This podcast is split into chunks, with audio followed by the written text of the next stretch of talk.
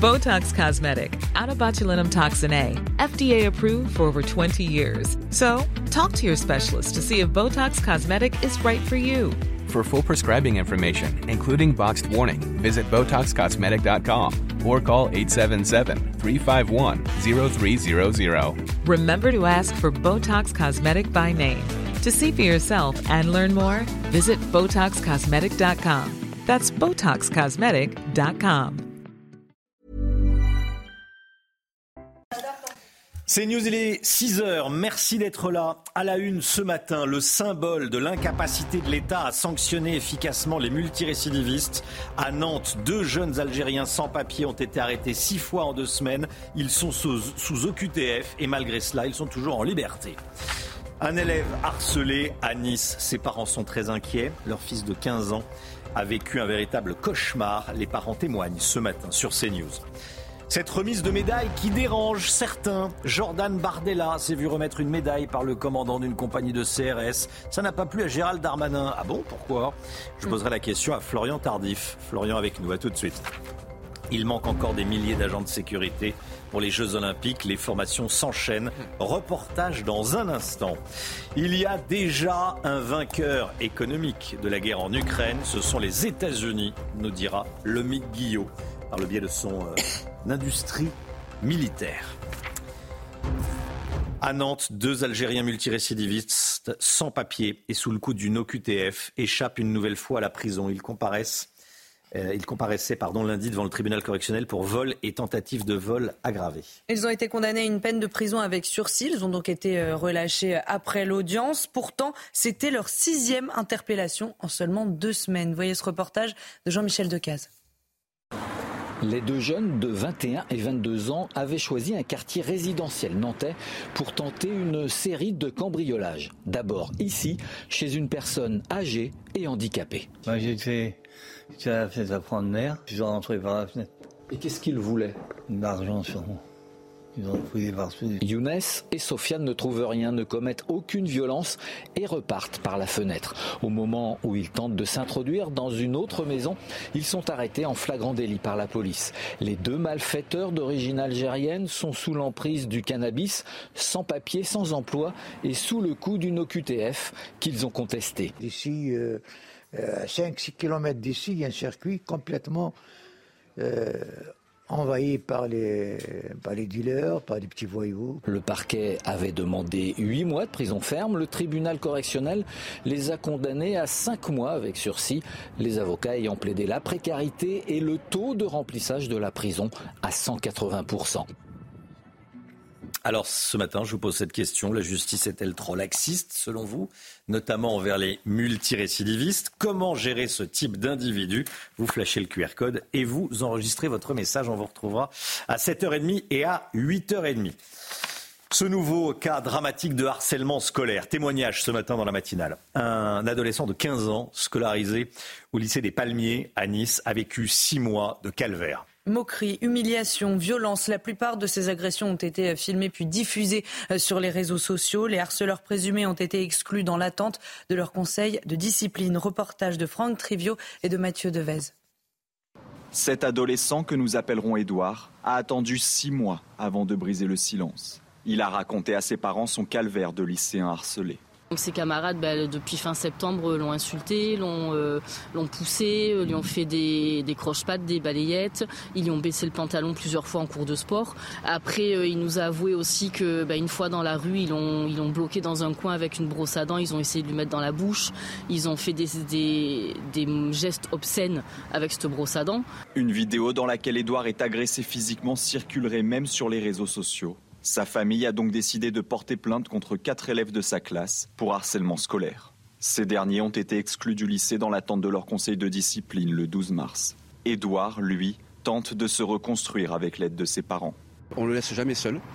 Euh, il est toujours entouré, soit avec euh, sa maman, soit avec moi. Mais euh, dans aucun cas, il, il veut retourner au lycée. Il dort pas beaucoup. Et on voit sur son visage qu'il est malheureux.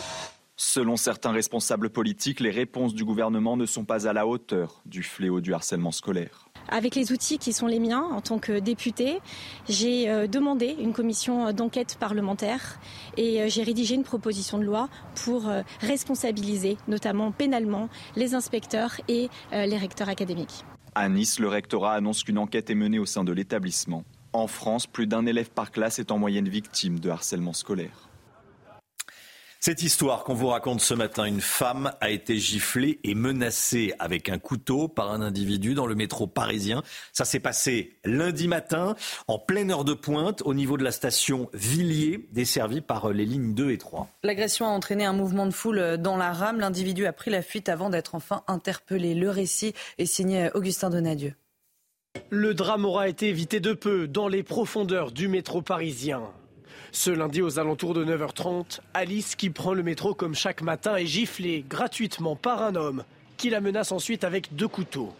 La mère de famille est très choquée. Là où j'ai eu très peur, c'est quand j'ai vu les couteaux et, vu la et vu son état, euh, je me suis dit que là, il était là pour euh, tuer. Quoi. Enfin, je me suis dit, euh, une gifle à la rigueur, on s'en sort. les couteaux, je me suis dit, là, on s'en sort pas. J'ai l'impression qu'il m'avait pris pour cible et que j'étais espèce de proie et, ses yeux étaient assez enragés. Je pense que l'instinct de survie m'a dit, pars et cours. Alice trouve alors refuge dans une brasserie voisine en attendant l'intervention de la police qui parviendra à interpeller l'homme. Il s'agit d'un marginal âgé de 40 ans de nationalité togolaise en situation régulière sur le territoire. Souffrant probablement de troubles psychiatriques, il a été conduit à l'Institut de psychiatrie. La mère de famille de 38 ans a décidé de porter plainte. Pas porter plainte tellement pour moi, mais pour que ça ne se reproduise pas. Parce que je pense que si ça avait été une personne, une personne âgée ou, une, ou un enfant ou une jeune fille ou, ou quelqu'un de plus faible que moi, je pense que ça ne serait pas passé pareil. Selon la préfecture de police de Paris, 1049 faits de violence en moins ont été comptabilisés dans les transports en commun parisiens en 2023 par rapport à 2022. C'est la hantise absolue. Euh, alors bon, euh, l'enquête dira si le monsieur est déséquilibré ou pas. De toute façon, il l'est. Hein. Euh, après, est-ce que c'est psychiatriquement ou pas Quand on fait ça, hantise absolue. réaction autour du, du plateau. Déjà, courage de cette dame de, témoigner. Un homme qui l'a aidé aussi, elle, le raconte. Mais après, mm. ce qui est, euh, quand on est une femme dans les dans les transports en commun, il faut qu'on fasse attention à notre tenue, il faut qu'on fasse attention à ne pas porter de signe de richesse. Cette femme dit qu'elle a fait attention à tout ça. Elle est quand même prise pour cible par un individu déséquilibré apparemment. En tout cas, il avait les yeux fous. Donc, qu'est-ce qu'il faut faire pour euh, pour être protégé de ces individus-là? Et on sera avec Amaury Bucco, hein, qui a recueilli le témoignage de, de cette dame, euh, d'Alice. Il sera avec nous à 7h10 il a enquêté. On vous présente de nouveaux drones militaires 100% français. C'est Sébastien Lecornu, ministre des Armées, qui a publié la vidéo sur X. On va la voir. Une expérimentation sur le porte-hélicoptère amphibie a démontré que ces engins étaient désormais capables d'atterrir sur des zones beaucoup plus restreintes qu'avant, dit euh, le ministre des Armées. L'armée euh, française qui recevra ses premières livraisons à partir du mois prochain. Voilà, c'est le ministre des Armées qui a publié cette, vidéo et on voit ce drone qui va atterrir donc sur ce porte-hélicoptère amphibie. La LPM, la loi de programmation militaire, prévoit 5 milliards d'euros pour le développement de, drones sur la période 2024 2030. Voilà, et là, il, atterrit à la il décolle à la verticale. C'est une médaille qui fait parler, Chana. Hein. oui, lundi dernier, Jordan Bardella a reçu euh, une médaille de la CRS 6 à Saint-Laurent-du-Var et ça ne semble pas vraiment plaire à Gérald Darmanin. Le ministre de l'Intérieur s'est saisi du dossier et a demandé un rapport administratif. Alors, vous le voyez, euh, la remise des médailles a été euh, filmée. Regardez. Merci beaucoup. Merci beaucoup. C'est un honneur. Ah on va être jaloux. Vous l'avez ou pas? Non. Non, bah non. Il ah bah faut bien que j'ai quelques avantages. si on regarde moins ce qui est très près que ce qui est loin. Merci beaucoup. Bon, merci à Florian Tardif, euh, il y a eu plusieurs réactions d'indignation à gauche. Euh, en quoi est-ce gênant? Oui, en tout cas, cela a fait euh, réagir jusqu'au ministère de, l'Intérieur. On en parlait à l'instant. Gérald Darmanin qui a demandé donc cette enquête administrative et qui a rappelé au préfet les règles qui valent euh, pour tout parlementaire, ils peuvent euh, visiter des lieux de privation de, liberté, des prisons ou des cellules de, garde à vue, euh, comme la loi l'autorise, mais sans presse et sans faire de communication. Et le ministre estime qu'ici, ce n'était pas le cas, puisque le président du Rassemblement national a été filmé. Il y a cette vidéo qui a circulé sur le réseau social X, notamment par le député des Alpes-Maritimes, Brian Masson, député qui a précisé sur les réseaux sociaux ensuite qu'il ne s'agissait ni plus ni moins, on voit cette réaction, que d'une médaille racontant l'histoire de la compagnie et offerte donc aux personnalités de passage. Alors pour la précision, il ne s'agirait pas dans le cas présent euh, d'un lieu de privation de liberté, mais le préfet des Alpes-Maritimes, Hugues Moutou, aurait dû refuser cette visite, estime-t-on, au sein du ministère de l'Intérieur, tout simplement parce qu'elle s'inscrivait dans un contexte préélectoral. Vous avez compris franchement, que, si ça avait été euh, une députée européenne de gauche, ça n'aurait pas gêné. Non, mais voilà, c'est qu'on est dans une petite bataille euh, politique à l'approche des Européennes. Voilà. Euh, Jordan Bardella qui sera l'invité de Sonia Mabrouk hein, ce matin, évidemment.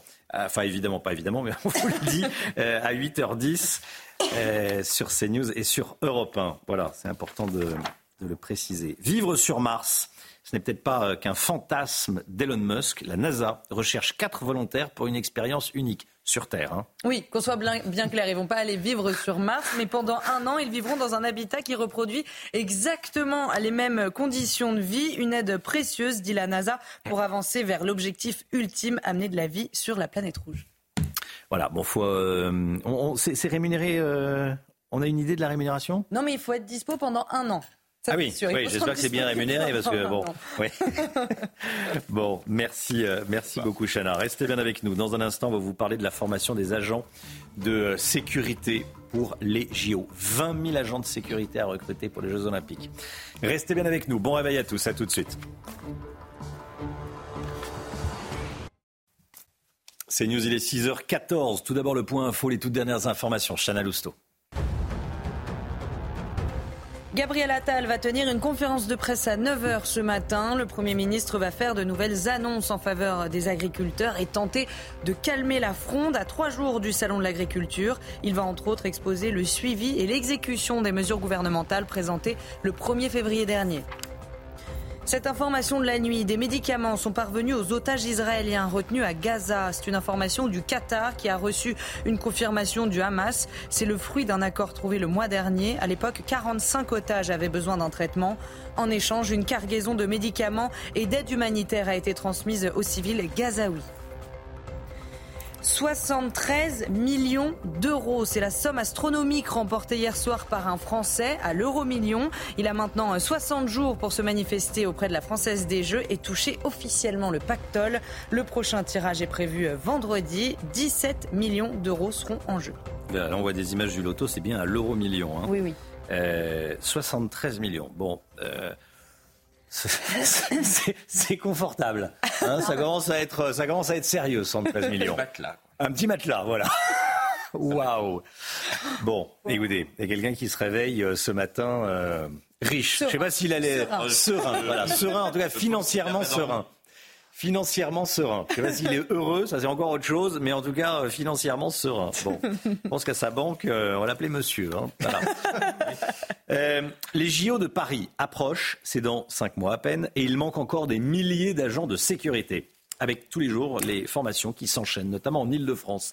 Et vous allez voir que tout est mis en œuvre pour attirer de nouvelles recrues. Tony Pitaro, Corentin Brio.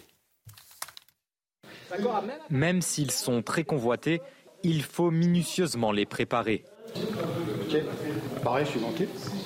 D'accord Voilà. Entre 70 et 90 agents sont formés chaque mois pour les Jeux Olympiques, entre la sécurité et les cours de secourisme. Un chiffre pourtant bien en deçà des besoins, puisque le secteur souffre d'un manque de 20 000 agents pour la compétition. Alors la préfecture fait tout pour attirer les candidats, avec une prime suite à cette formation, puis une signature de contrat. Si tu es sérieux, que tu as un bon profil, que tu sais parler, que, que, les choses se passent bien pour toi, euh, je ne vois pas pourquoi j'évoluerai pas. Quoi. Il y a aussi ce principe d'évolution. Cette pénurie pourrait donc avoir des conséquences, avec notamment de nombreux agents inexpérimentés sur le terrain on est sur, euh, sur quelques milliers de personnes, donc tant mieux qu'on a en plus, mais ce n'est pas la majorité. La majorité des gens que vous allez, des agents de sécurité que vous allez voir sur les Jeux Olympiques ne seront pas issus de cette formation. C'est euh, quelques étudiants euh, ou quelques autres profils, mais en majorité des étudiants, qui viendront en plus travailler sur les Jeux Olympiques. La course contre la montre est déjà lancée, alors que les Jeux Olympiques devront mobiliser par jour 17 000 agents de sécurité en moyenne. Avoir une voiture devient un vrai luxe en France. Tout augmente, le prix de l'assurance, le prix du carburant, on en a beaucoup parlé, ou encore le prix de l'entretien, tout simplement. Et selon un sondage IFOP, un automobiliste sur deux dépense entre 100 et 300 euros par mois pour sa voiture. Alors pour diminuer la facture, vous êtes nombreux à avoir décidé de rouler moins. Reportage à Marseille signé euh, Stéphanie Rouquet. En Provence, la voiture s'avère indispensable. Les métropoles sont étendues, les transports en commun insuffisants, alors la majorité des habitants utilisent leur véhicule quotidiennement. Il n'y a pas le choix pour pouvoir se déplacer, pour pouvoir aller faire les courses. C'est madame qui s'en sert. Le week-end, les courses, les petits.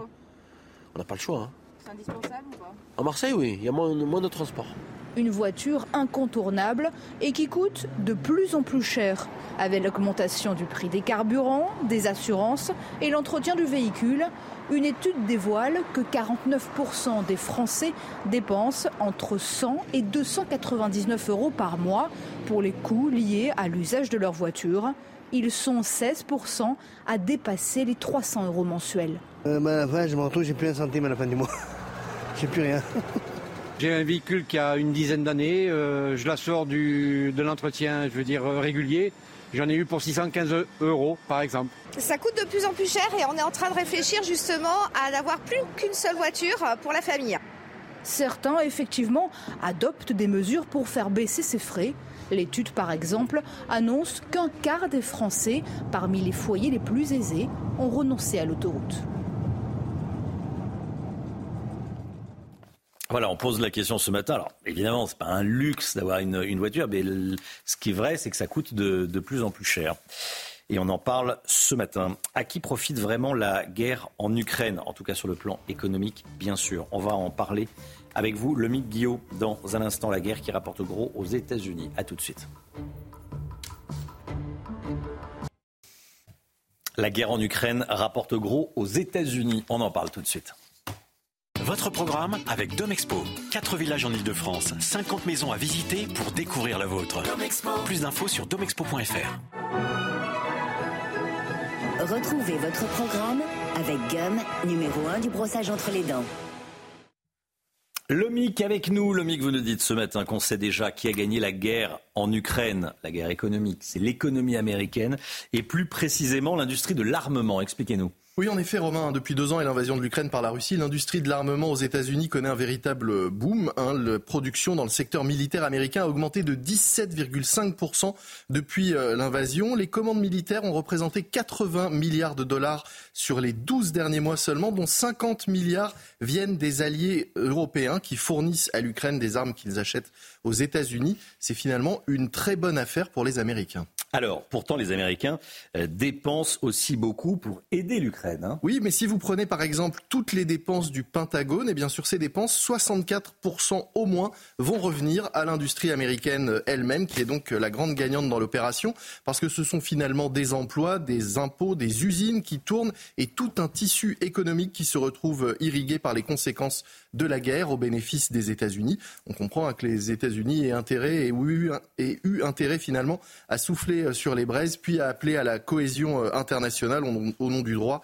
des principes moraux et de la défense de l'ordre mondial, et puis à nous laisser aujourd'hui nous débrouiller avec euh, une situation compliquée, puisque, quoi qu'il arrive, leur industrie en sort gagnante. On estime qu'en deux ans, en deux ans, l'industrie américaine a gagné plus qu'en 20 ans, et c'est pas moi qui le dis, ce sont les Américains eux-mêmes qui le reconnaissent, hein, que certains pans de leur économie bénéficient des effets de la guerre. Il faut pas oublier d'ailleurs un autre bénéfice pour les Américains, avec la fin des exportations de gaz russe, ils sont devenus les premiers fournisseurs de GNL, le gaz naturel liquéfié Là encore, la guerre a boosté leurs exportations. Du côté de la France, qu'est-ce qu'on peut dire?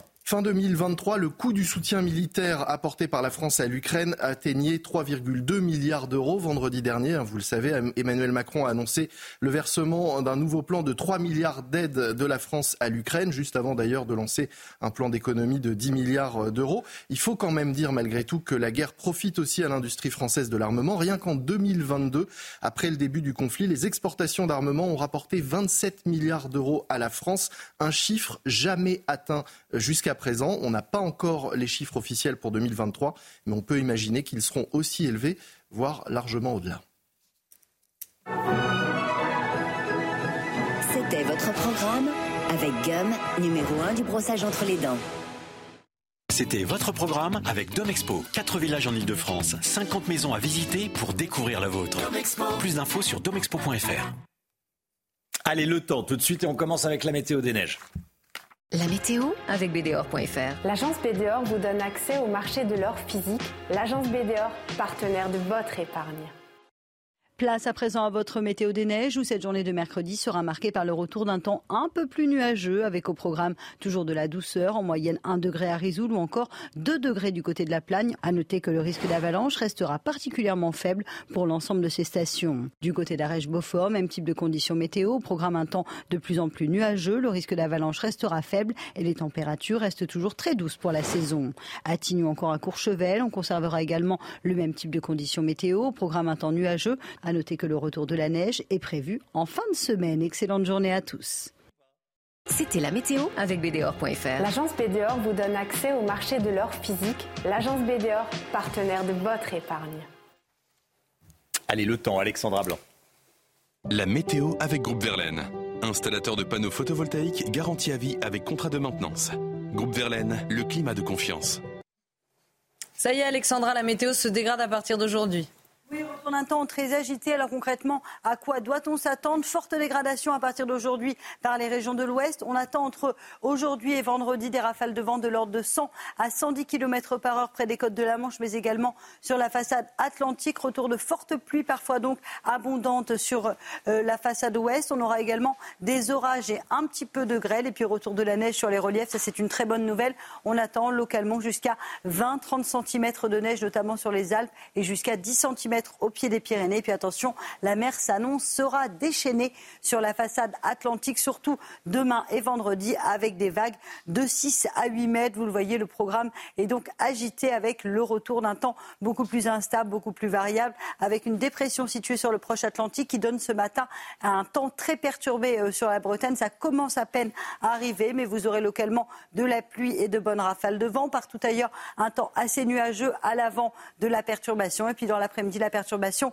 redescend un petit peu plus au sud entre les pays de la Loire, le bassin parisien ou encore les régions du nord. Et puis attention, les pluies s'annoncent très soutenues, vous le voyez, sur la pointe bretonne ou encore euh, sur le Cotentin, pardon, avec localement jusqu'à 30-40 mm de précipitations attendues. Le vent se renforcera et puis on aura également un temps assez nuageux entre le sud-ouest et le nord-est ou encore euh, sur la côte d'Azur. Les températures, grande douceur à l'ouest ce matin, localement 10 degrés en Bretagne ou encore 6 degrés à La Rochelle. C'est un peu plus froid à Dijon ou encore à Besançon avec seulement 2 petits degrés. Dans l'après-midi, les températures vont de nouveau s'envoler sur les trois quarts du pays. 13 degrés à La Rochelle ou encore à Nantes. Vous aurez 13 degrés à Paris, 15 degrés entre Clermont-Ferrand et Lyon et vous aurez localement jusqu'à 19-20 degrés au pied des Pyrénées. La suite du programme, temps très agité pour la journée euh, de demain avec, vous le voyez, des orages, du vent, de la neige en montagne et de fortes précipitations entre le sud-ouest et le nord-est. Et puis un temps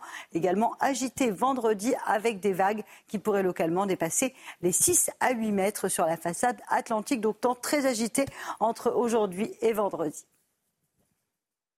Chaud l'été, froid l'hiver, c'était la météo avec Groupe Verlaine. Isolation thermique par l'extérieur avec aide de l'État. Groupeverlaine.com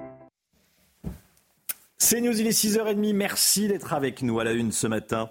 Gabriel Attal qui doit s'exprimer sur la crise agricole. Conférence de presse à partir de 9h. Peut-il calmer la colère? Ce qui est certain, c'est que les agriculteurs attendent des annonces. Ils maintiennent la pression. Florian Tardif avec nous.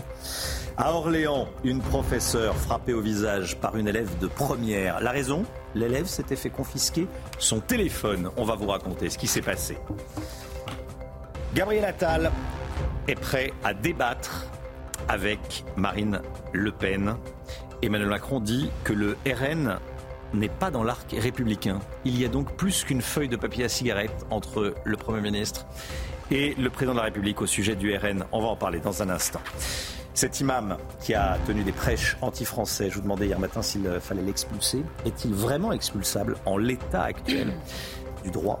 Je poserai la question à Maxime Leguet. On va revenir avec vous sur euh, cette affaire. A tout de suite Maxime. Gabriel Attal va donc tenir une conférence de presse à 9h ce matin. Le Premier ministre doit faire de nouvelles annonces en faveur des agriculteurs. Conférence de presse à 9h, Chana. Et en attendant, la mobilisation euh, se poursuit sur l'ensemble du territoire, du Pas-de-Calais à l'Occitanie, en passant par la Bretagne. Tour d'horizon dans ce reportage de Mickaël Chaillot et Jean-Luc Thomas avec le récit d'Adrien Spiteri. Une remorque pleine de déchets, déversée au milieu de ce rond-point. Aux portes de Guingamp, le feu de la colère a été rallumé hier. Des dizaines d'agriculteurs se sont rassemblés pour maintenir la pression sur le gouvernement. On est à bout, on en a ras-le-bol. Aujourd'hui, euh, les annonces, c'est bien beau. On veut les voir euh, chez nous. On a beau dire, ah oui, on va faire ci, on va faire ça. Mais ça s'arrête là. Les promesses aujourd'hui n'engagent que ceux qui les écoutent. À plus d'une centaine de kilomètres de là, autour de Castel-Sarrazin, l'autoroute A62 est une nouvelle fois bloquée. Dans le Pas-de-Calais, des opérations dans les supermarchés ont été menées pour vérifier les lieux de production des produits alimentaires. Des agriculteurs qui peuvent compter sur le soutien des clients. Je comprends. Ils ont raison de faire ça. Euh, tout ce que je peux prendre français, je le prends.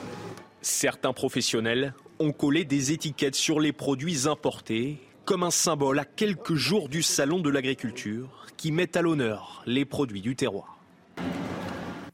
Florian Tardif est avec nous. Conférence de presse donc de Gabriel Attal à partir de 9h.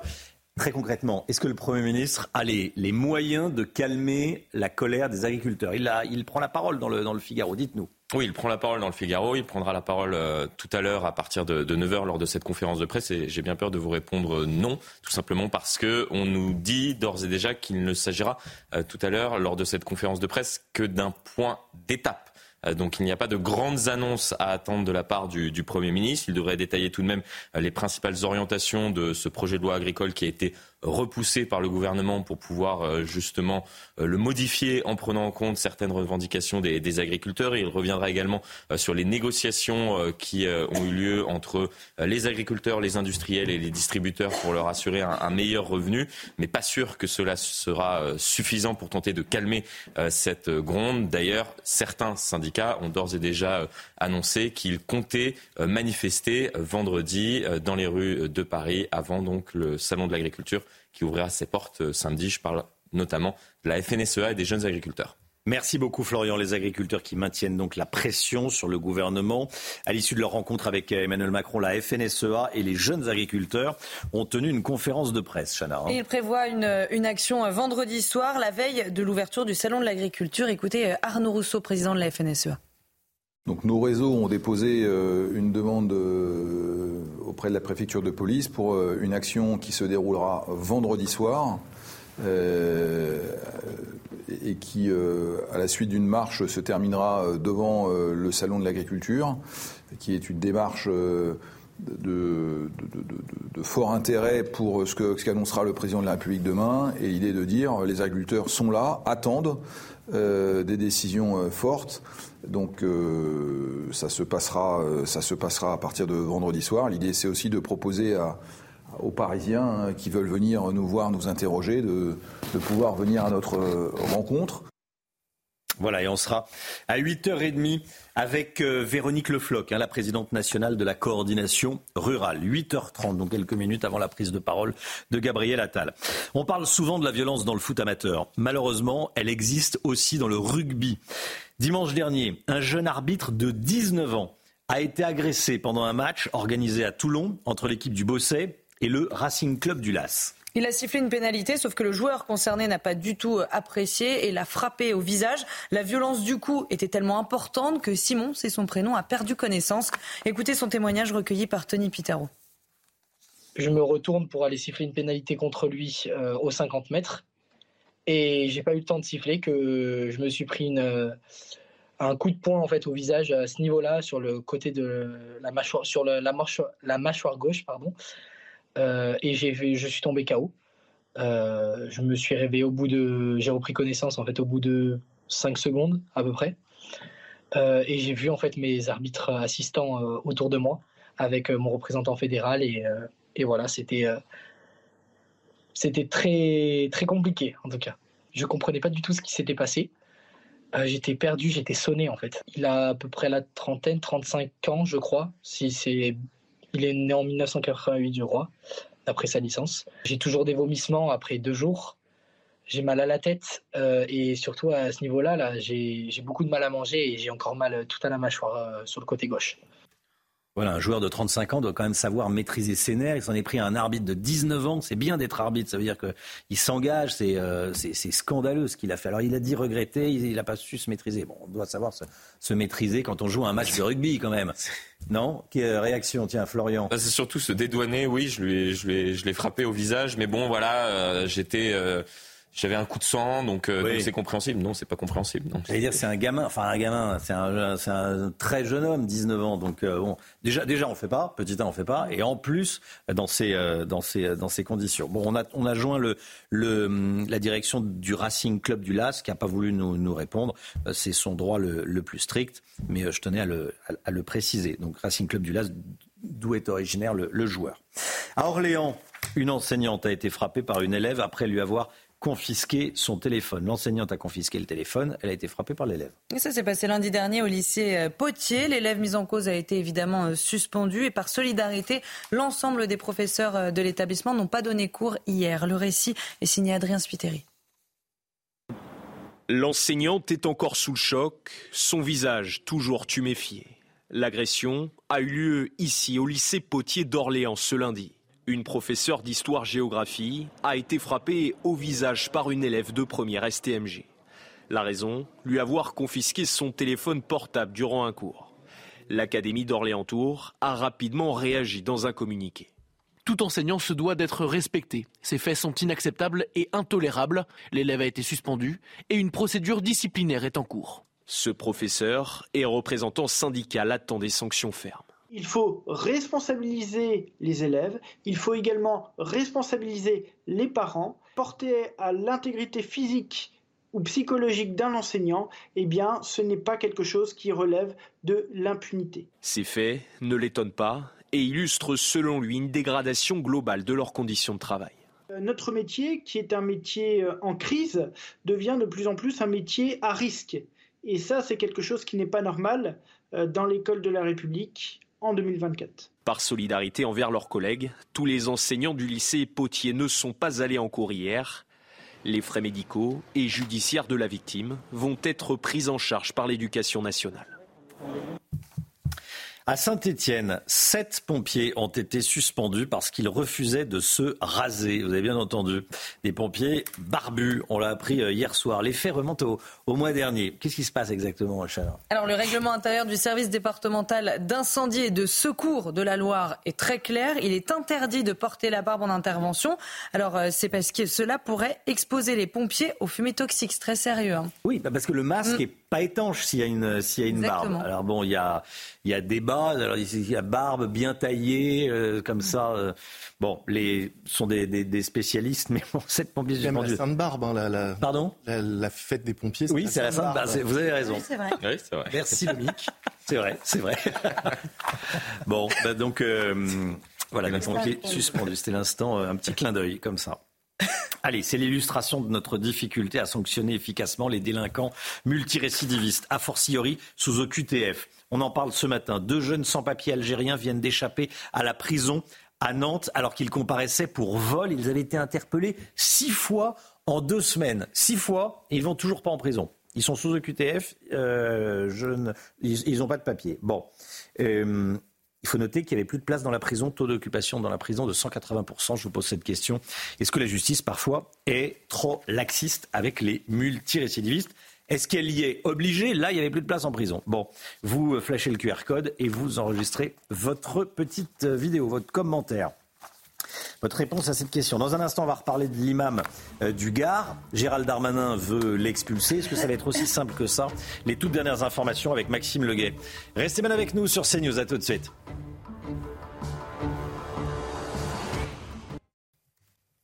7h moins 20. Merci d'être avec nous. Tout d'abord, le point info avec Chana Lousteau, les toutes dernières informations. Misak Manouchian fera son entrée au Panthéon ce soir et on en sait plus sur la cérémonie. À 18h30, les cercueils remonteront la rue Soufflot euh, jusqu'au Panthéon. Patrick Bruel ouvrira la cérémonie par la lecture de la lettre d'adieu du résistant à sa bien-aimée euh, Mélinée. Le groupe Feu Chatterton entonnera ensuite l'affiche rouge de Léo Ferré avant un discours d'Emmanuel Macron.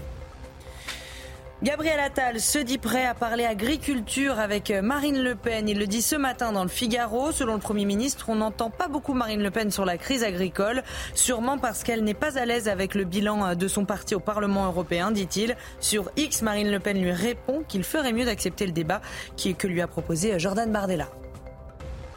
Et puis Donald Trump compare son sort judiciaire à celui d'Alexei Navalny, mort en prison la semaine dernière. L'ex-président américain a été condamné vendredi dernier à 355 millions de dollars d'amende pour fraude financière. Il s'estime persécuté, c'est ce qu'il dit, par la justice de son pays, comme Navalny l'a été par Vladimir Poutine. C'est une forme de communisme ou de fascisme, dit-il. Merci Chana. Après avoir suscité la, polémique, c'est le moins qu'on puisse dire, avec des prêches anti-français en parlant du drapeau tricolore euh, qui, serait satanique, c'est ce que disait euh, l'imam Majoub Majoubi, imam de Bagnols-sur-Cèze dans le Gard. Depuis, il est dans le viseur des, des autorités. Deux procédures ont été enclenchées contre cet imam. Maxime Leguet avec nous. Déjà, qu'est-ce qu'on sait sur cet imam? Eh bien, Romain, il s'appelle Majoub, Majoubi. C'est un imam tunisien de 51 ans qui est effectivement dans le viseur des autorités après avoir tenu des prêches qualifiées d'appel à la haine par la préfecture du Gard. Selon nos confrères du Parisien, il est arrivé en 1986 sur le territoire français et obtient un titre de séjour en 1989. Il officie à la mosquée de Bagnols-sur-Cèze dans le Gard. Il a largement construit une vie de famille en France puisqu'il a été marié à une femme française et est le père de 11 enfants qui sont tous nés en France, selon la préfecture. Alors l'avocat de l'imam dément et parle de seulement 5 enfants. D'accord. Ah oui, la préfecture dit 11, l'avocat de l'imam dit, euh, dit 5. Est-ce qu'il est expulsable en l'état actuel du droit? Eh bien, même si le ministre de l'Intérieur Gérald Darmanin, Darmanin a souhaité son expulsion, la situation semble bien plus compliquée, Romain. L'ancienneté de sa présence sur le sol français, plus le, plus le fait qu'il soit le parent d'enfants français, rend l'inscrit dans une catégorie d'étrangers qui sont euh, considérés comme euh, ayant un totem d'immunité contre les expulsions. Ce sont les mots de la vice-présidente de la Ligue des droits de l'homme, Linda Kebab, que nous recevions sur euh, CNews hier partage cet avis. Écoutez-la. Il ne pourra pas être expulsé. Parce qu'à la différence de l'affaire avec M. Iquissen, euh, en effet, au, début, une autorité judiciaire administrative, pardon, une autorité judiciaire administrative avait euh, dit qu'il n'était pas expulsable parce que ça contrevenait à l'article 8 de la Cour européenne des droits de l'homme, la Convention européenne des droits de l'homme, à savoir le droit à une vie de famille. Sauf que derrière, une autre autorité a cassé en disant que ces enfants étaient tous majeurs et donc ils n'avaient pas besoin de leur père. Je vulgarise. Là, dans ce cas-là, ce monsieur a des enfants mineurs.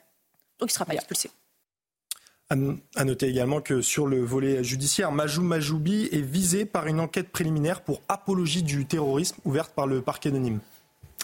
Merci beaucoup, Maxime Leguet. Bon, euh, voilà ce que l'on peut dire. Ce matin, on sera d'ailleurs à. Oui, Maxime? Non, euh, on sera d'ailleurs à. On me parlait dans l'oreillette. On sera d'ailleurs à, 7h30 avec euh, Ghislain Benessa, qui est avocat spécialiste de ces euh, procédures d'expulsion. Il sera euh, avec nous à 7h40. Merci Maxime Leguet. On va parler d'un tout autre sujet. Est-ce que vous avez une voiture? Ça coûte de plus en plus cher d'avoir une voiture, Chana. Hein? Oui, puisque tout augmente, le prix euh, de l'assurance, le prix de l'essence, on en parle beaucoup, et aussi le prix de l'entretien, tout simplement. Et selon un sondage IFOP, un automobiliste sur deux dépense entre 100 et 300 euros par mois pour sa voiture. Reportage à Marseille avec Stéphanie Rouquier. En Provence, la voiture s'avère indispensable. Les métropoles sont étendues, les transports en commun insuffisants, alors la majorité des habitants utilisent leur véhicule quotidiennement. Il n'y a pas le choix pour pouvoir se déplacer, pour pouvoir aller faire les courses. C'est madame qui s'en sert. Le week-end, les courses, les petits. On n'a pas le choix. Hein. C'est indispensable ou pas? En Marseille, oui, il y a moins, moins de transport. Une voiture incontournable et qui coûte de plus en plus cher avec l'augmentation du prix des carburants, des assurances et l'entretien du véhicule, une étude dévoile que 49% des Français dépensent entre 100 et 299 euros par mois pour les coûts liés à l'usage de leur voiture. Ils sont 16% à dépasser les 300 euros mensuels. À la fin, je me retrouve, j'ai plus un centime à la fin du mois. j'ai plus rien. J'ai un véhicule qui a une dizaine d'années. euh, je la sors du, de l'entretien, je veux dire, euh, régulier. J'en ai eu pour 615 euros, par exemple. Ça coûte de plus en plus cher et on est en train de réfléchir justement à n'avoir plus qu'une seule voiture pour la famille. Certains, effectivement, adoptent des mesures pour faire baisser ces frais. L'étude, par exemple, annonce qu'un quart des Français, parmi les foyers les plus aisés, ont renoncé à l'autoroute.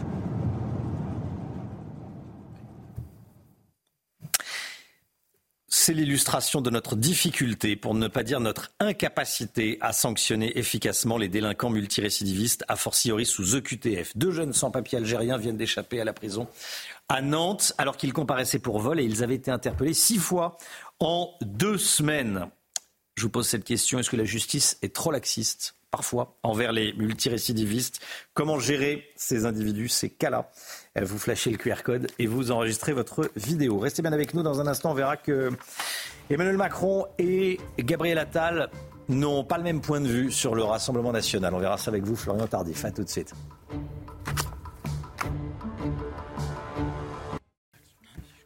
6h52, merci d'être avec nous. Florian Tardif, vous souhaitiez revenir ce matin sur l'entretien de Gabriel Attal à nos confrères du Figaro, dans lequel il propose un débat sur l'agriculture à Marine Le Pen. Alors pour vous, Florian, le Premier ministre prend le contre-pied de la stratégie du président de la République en début de semaine. Expliquez-nous. Et oui, Romain, débattre projet contre projet, argument contre argument. Telle est la proposition, donc, ce matin, de Gabriel Attal à Marine Le Pen. Si le Rassemblement national veut transformer les champs en un terrain politique, dit-il dans les colonnes du Figaro, que Marine Le Pen accepte de débattre avec moi sur l'agriculture. Une stratégie différente, voire opposée même, j'ose le dire, à celle du chef de l'État en tout début de semaine. Pourquoi? Car dans l'entretien qu'il a accordé au journal L'Humanité, on en a parlé en tout début de semaine sur ce plateau, Emmanuel Macron brandissait l'argument moral à l'encontre de Marine Le Pen. Il jugeait ainsi que les forces d'extrême droite seraient inspirées, je le cite, de ne pas venir à la panthéonisation de Missak Manouchian, euh, ce soir, quand bien même elles étaient conviées. Une méthode usée et contre-productive, Romain, euh, puisqu'elle s'est retournée contre le chef de l'État. Marine Le Pen s'est d'ailleurs empressée, après ses propos tenus dans le journal, dans le journal L'Humanité, de dire que malgré ses propos outrageants, dit-elle, elle sera bien présente ce soir au Panthéon. Alors vous nous dites que c'est malin de la part du Premier ministre de préférer le fond à la forme? Oui, car proposer au Rassemblement national de débattre avec lui euh, peut permettre à Gabriel Attal de mettre les dirigeants potentiellement du parti face à leurs contradictions. C'est ce qu'il souhaite faire. On ne l'entend pas beaucoup, euh, dit-il dans les colonnes du Figaro. Madame Le Pen, sûrement parce qu'elle n'est pas à l'aise avec le bilan de son parti au Parlement européen en cinq ans. Je cite toujours le Premier ministre. Le bilan de Jordan Bardella sur l'agriculture, c'est zéro, zéro action, mais 100% girouette, puisque le Rassemblement national a voté contre la PAC en 2019 pour en 2021 et à présent euh, contre. L'attaque a fait mouche puisque Marine Le Pen a réagi dans la soirée en disant que le Premier ministre cherchait à brûler les étapes. L'arme anti-Bardella devrait surtout accepter le débat que lui a proposé notre tête de liste. Comprenez, Jordan Bardella, c'est ce qu'elle a écrit sur le réseau social X. Le Premier ministre a compris, et ils sont rares au sein de la classe politique, que Marine Le Pen a réussi la dédiabolisation de son parti, puis la normalisation de ce dernier. Lui reste une toute dernière étape, et elle le sait, la crédibilisation euh, du Rassemblement national, montrer que son parti est force de proposition euh, réelle, efficace et donc crédible. Et vous l'avez compris, tenter de décrédibiliser son action comme le fait potentiellement le Premier ministre sera toujours beaucoup plus efficace que tenter de rediaboliser le Rassemblement national, comme le cherche à faire le président de la République euh, depuis le début de cette semaine. Ça ne marchait pas hier et ça ne marchera pas demain. Voilà, le RN qui a marqué un point en termes de crédibilité avec euh, euh, la- l'arrivée de Fabrice Léguéry, dans- ancien patron de, de Frontex, qui a été annoncé en, début de semaine. Montrer que euh, le parti peut proposer un Hmm. gouvernement, ce qu'on appelle au, au Royaume-Uni le, le shadow cabinet, c'est-à-dire un gouvernement parallèle lorsque l'on est dans, dans l'opposition. Jordan Bardella, président du Rassemblement national, sera l'invité de Sonia Mabrouk ce matin à 8h10 sur CNews et Europe 1. Jordan Bardella, invité de la grande interview de Sonia sur CNews et sur Europe 1. Et puis soyez là à 8h30 également. On sera avec Véronique Le Floch, présidente de la coordination rurale.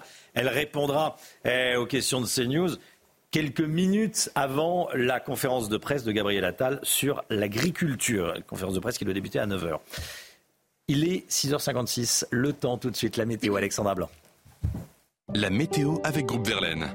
Installateur de panneaux photovoltaïques garantie à vie avec contrat de maintenance. Groupe Verlaine, le climat de confiance. Alexandra, on va parler de la neige qui manque cruellement dans certaines stations de ski. Hein. Oh oui, regardez cette station du côté de la Reims dans les Pyrénées-Atlantiques. Plus de pistes rouges ni de pistes noires, mais uniquement des pistes vertes sans mauvais jeu de mots, avec un manque de neige euh, que l'on voit bien euh, sur ces images, très peu de neige et surtout un temps printanier. Parfois, on a eu localement près de 13-14 degrés. Et oui, euh, à, à, haute altitude, notamment au-delà de 1200-1300 mètres d'altitude, comme c'est le cas du côté de la Reims. Donc, on a vraiment l'impression d'être au printemps. La neige fond. Alors, la bonne nouvelle, c'est qu'on devrait avoir localement entre 8 et 10 cm de neige au pied des Pyrénées d'ici la fin de semaine, mais a priori, ça ne sera malheureusement euh, pas suffisant. Donc le manque de neige qui concerne les Pyrénées, mais également certaines stations de la euh, Savoie. Alors au programme aujourd'hui, pas de neige, mais un temps qui va clairement se dégrader avec l'arrivée d'une nouvelle perturbation très active que l'on retrouve ce matin euh, sur la pointe bretonne, au programme de fortes précipitations, mais aussi des vents assez forts actuellement de l'ordre de 50 à 60 km par heure. Partout ailleurs, un temps très brumeux, très nuageux. On retrouve néanmoins quelques éclaircies entre la Côte d'Azur et la Corse. Et puis dans l'après-midi, la perturbation va progresser un petit peu plus au sud. Vous voyez entre les pays de la Loire, le bassin parisien ou encore le nord, les pluies s'annoncent localement euh, assez importantes sur la pointe bretonne ou encore sur le Cotentin. où On attend localement entre 30 et 40 mm de précipitations avec en prime le renforcement du vent. Le temps s'annonce également nuageux entre le sud-ouest et le nord-est ou encore en allant vers le golfe du Lion. Les températures, elles sont un petit peu plus fraîches matin avec 2 degrés à Dijon ou encore à Besançon, 3 degrés à Clermont-Ferrand et le retour d'ailleurs de quelques gelées en allant vers le Puy-en-Velay avec moins 1 degré. Et dans l'après-midi, les températures s'envolent, grande douceur. La douceur va se maintenir avec une forte amplitude thermique entre, le matin et l'après-midi. Regardez, on aura localement 15 degrés pour le Puy-en-Velay, 15 degrés également à Lyon ou encore à Clermont. Température toujours printanière dans le sud-ouest avec 19 degrés cet après-midi et vous aurez en moyenne 13 degrés pour la pointe du Cotentin ou encore à Paris. La suite du programme tend très agité aujourd'hui, mais surtout euh, demain et vendredi avec au programme des orages. On aura de la neige en montagne, des vents tempétueux près des côtes de la Manche ou encore sur la façade atlantique, ce qui va d'ailleurs engendrer des vagues qui pourraient localement dépasser les 4 à 6 mètres, notamment euh, sur le sud de la Bretagne, avant un temps un peu plus calme à partir de samedi. Chaud l'été, froid l'hiver, c'était la météo avec Groupe Verlaine. Isolation thermique par l'extérieur avec aide de l'État. Groupeverlaine.com c'est News, il est bientôt 7h. Bienvenue à tous. Vous regardez la matinale à la une. Ce matin, le symbole de l'incapacité de l'État à sanctionner efficacement les multirécidivistes. À Nantes, deux jeunes Algériens sans papier sous OQTF ont été arrêtés six fois en deux semaines. Malgré cela, ils sont toujours en liberté. Un élève harcelé à Nice. Ses parents sont très inquiets. Leur fils de 15 ans a vécu un véritable cache, un véritable cauchemar. Des parents qui témoignent ce matin sur CNews. Cette remise de médaille qui dérange certains visiblement. Jordan Bardella s'est vu remettre une médaille par le commandant d'une compagnie de CRS. Ça n'a pas plu à Gérald Darmanin, notamment. Pourquoi? Je poserai la question à Florian Tardif.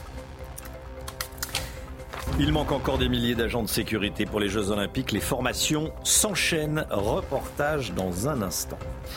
À Nantes, deux Algériens multirécidivistes sans papier et sous le coup d'une OQTF échappent une nouvelle fois à la prison. Ils comparaissaient lundi devant le tribunal correctionnel pour vol et tentative de vol aggravé, Chana. Ils ont été condamnés à une peine de prison avec sursis. Ils ont donc, ils ont donc été euh, relâchés euh, juste après l'audience. Pourtant, c'était leur sixième interpellation en seulement deux semaines. Voyez ce reportage signé Jean-Michel Decaze. Les deux jeunes de 21 et 22 ans avaient choisi un quartier résidentiel nantais pour tenter une série de cambriolages. D'abord ici, chez une personne âgée et handicapée. J'étais à la fenêtre à prendre l'air, je suis rentré par la fenêtre. Et qu'est-ce qu'il voulait L'argent sur moi. Younes et Sofiane ne trouvent rien, ne commettent aucune violence et repartent par la fenêtre. Au moment où ils tentent de s'introduire dans une autre maison, ils sont arrêtés en flagrant délit par la police. Les deux malfaiteurs d'origine algérienne sont sous l'emprise du cannabis, sans papier, sans emploi et sous le coup d'une OQTF qu'ils ont contesté. Ici, euh, euh, à 5-6 km d'ici, il y a un circuit complètement... Euh, envahi par les, par les dealers, par des petits voyous. Le parquet avait demandé 8 mois de prison ferme. Le tribunal correctionnel les a condamnés à 5 mois avec sursis. Les avocats ayant plaidé la précarité et le taux de remplissage de la prison à 180%. Voilà, je vous pose cette question. Ce matin, la justice est-elle trop laxiste envers les multirécidivistes? Comment gérer ces individus? Vous flashez le QR code et vous enregistrez votre message. On vous écoutera, on vous entendra en tout cas à 7h30 et à 8h30. Ce nouveau cas dramatique de harcèlement scolaire. Un adolescent de 15 ans, scolarisé au lycée des Palmiers à Nice, a vécu six mois de calvaire, moquerie, humiliation, violence. Et la plupart de ces agressions ont été filmées puis diffusées euh, sur les réseaux sociaux. Les harceleurs présumés ont été euh, exclus dans l'attente de leur conseil de discipline. Reportage de Franck Trivio et Mathieu Devez. Cet adolescent que nous appellerons Édouard a attendu six mois avant de briser le silence. Il a raconté à ses parents son calvaire de lycéen harcelé. Ses camarades, bah, depuis fin septembre, l'ont insulté, l'ont euh, poussé, euh, lui ont fait des, des croche-pattes, des balayettes. Ils lui ont baissé le pantalon plusieurs fois en cours de sport. Après, euh, il nous a avoué aussi que bah, une fois dans la rue, ils l'ont bloqué dans un coin avec une brosse à dents. Ils ont essayé de lui mettre dans la bouche. Ils ont fait des, des, des gestes obscènes avec cette brosse à dents. Une vidéo dans laquelle Edouard est agressé physiquement circulerait même sur les réseaux sociaux. Sa famille a donc décidé de porter plainte contre quatre élèves de sa classe pour harcèlement scolaire. Ces derniers ont été exclus du lycée dans l'attente de leur conseil de discipline le 12 mars. Édouard, lui, tente de se reconstruire avec l'aide de ses parents. On ne le laisse jamais seul. Euh, il est toujours entouré, soit avec euh, sa maman, soit avec moi, mais euh, dans aucun cas il, il veut retourner au lycée. Il dort pas beaucoup et on voit sur son visage qu'il est malheureux. Selon certains responsables politiques, les réponses du gouvernement ne sont pas à la hauteur du fléau du harcèlement scolaire. Avec les outils qui sont les miens en tant que député, j'ai euh, demandé une commission d'enquête parlementaire et euh, j'ai rédigé une proposition de loi pour euh, responsabiliser, notamment pénalement, les inspecteurs et les recteurs académiques. À Nice, le rectorat annonce qu'une enquête est menée au sein de l'établissement. En France, plus d'un élève par classe est en moyenne victime de harcèlement scolaire.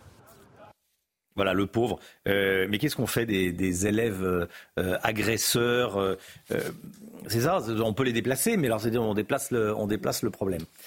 Faut, alors il va y avoir les cours.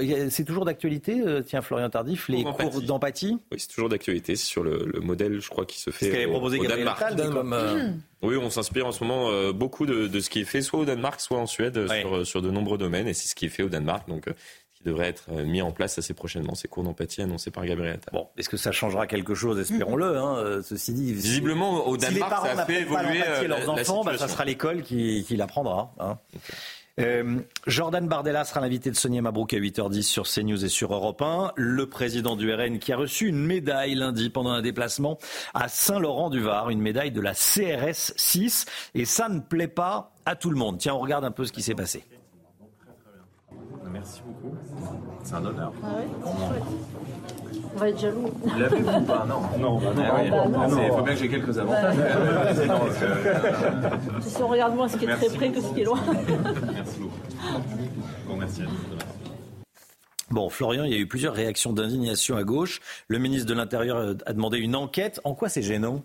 Oui, le ministre de l'Intérieur qui a même rappelé au préfet que euh, l'ensemble des règles qui valent pour, euh, l'ensemble des, des, parlementaires, y compris donc Jordan Bardella, député euh, européen, ces parlementaires peuvent visiter comme cela des, lieux de privation de liberté, des prisons, des cellules de garde, comme la loi l'autorise, mais sans presse et sans faire ensuite de, communication. Et le ministre estime qu'ici ce n'était pas le cas, puisque le président du Rassemblement national a été filmé. On voit cette vidéo qui a été diffusée par le député des, Alpes-Maritimes, Briand Masson, qui précise sur les réseaux sociaux concernant concernant la médaille qu'il s'agissait ni plus ni moins d'une médaille racontant l'histoire de, la compagnie et offerte en général aux personnalités euh, de euh, passage, donc offerte euh, ici à Jordan Bardella. Alors pour la précision, il ne s'agirait pas dans le cas présent d'un lieu de privation de liberté, mais le préfet des Alpes-Maritimes, Hugues Moutou, aurait dû refuser ce qu'on estime dans, l'entourage du, du, ministre de l'Intérieur, cette visite, car elle s'inscrivait dans un contexte préélectoral. Comprenez que ce soit Jordan Bardella ou Gérald Darmanin. Oui, il y a un peu de politique derrière tout ça. Merci beaucoup, Florian. Tiens, regardez ces images postées par le ministre des Armées, Sébastien Lecornu, sur X, des images de drones militaires 100% français.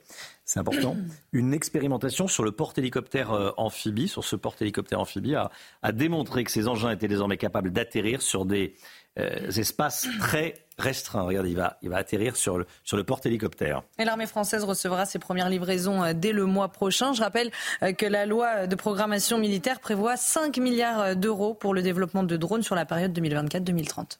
Voilà, et il, euh, il décolle à, à l'horizontale. Drone 100% français, image fournie par le ministre des Armées. Les JO approchent, c'est dans cinq mois à peine, et il manque encore des milliers d'agents de sécurité. Hein. Alors tous les jours, les formations euh, s'enchaînent, notamment euh, en Ile-de-France, et vous allez voir que tout est mis en œuvre pour attirer de nouvelles recrues. Tony Pitaro et Corentin Brio. Même s'ils sont très convoités, il faut minutieusement les préparer. Ok, pareil, je suis monté. Entre 70 et 90 agents sont formés chaque mois pour les Jeux Olympiques, entre la sécurité et les cours de secourisme. Un chiffre pourtant bien en deçà des besoins, puisque le secteur souffre d'un manque de 20 000 agents pour la compétition. Alors la préfecture fait tout pour attirer les candidats, avec une prime suite à cette formation, puis une signature de contrat. Si tu es sérieux, tu as un bon profil, que tu sais parler, que, que, les choses se passent bien pour toi, euh, je ne vois pas pourquoi j'évoluerai pas. Quoi. Il y a aussi ce principe d'évolution. Cette pénurie pourrait donc avoir des conséquences, avec notamment de nombreux agents inexpérimentés sur le terrain on est sur, euh, sur quelques milliers de personnes, donc tant mieux qu'on a en plus, mais ce n'est pas la majorité. La majorité des gens que vous allez, des agents de sécurité que vous allez voir sur les Jeux Olympiques ne seront pas issus de cette formation. C'est euh, quelques étudiants euh, ou quelques autres profils, mais en majorité des étudiants qui viendront en plus travailler sur les Jeux Olympiques. La course contre la montre est déjà lancée, alors que les Jeux Olympiques devront mobiliser par jour 17 000 agents de sécurité en moyenne. Voilà la formation. On vous montre les, coulisses de la formation. Euh, je vous parlais dès le début de ce journal de ces deux jeunes Algériens multirécidivistes sous OQTF, donc en situation illégale, euh, interpellés six fois pour des affaires de vol et qui ont été condamnés une nouvelle fois lundi dernier et qui ont été à nouveau relâchés. Ils sont toujours pas en prison. Est-ce que la justice est parfois trop laxiste avec les multirécidivistes? Vous flashez le QR code et vous enregistrez votre euh, commentaire, votre vidéo. Restez bien avec nous dans un instant. On sera avec Amaury Bucco. À 156 jours des, des JO, Amaury va nous parler d'une euh, d'une agression qui est loin d'être banale et qui est passée inaperçue. Ça s'est passé dans le métro parisien. Restez bien avec nous sur CNews. À tout de suite.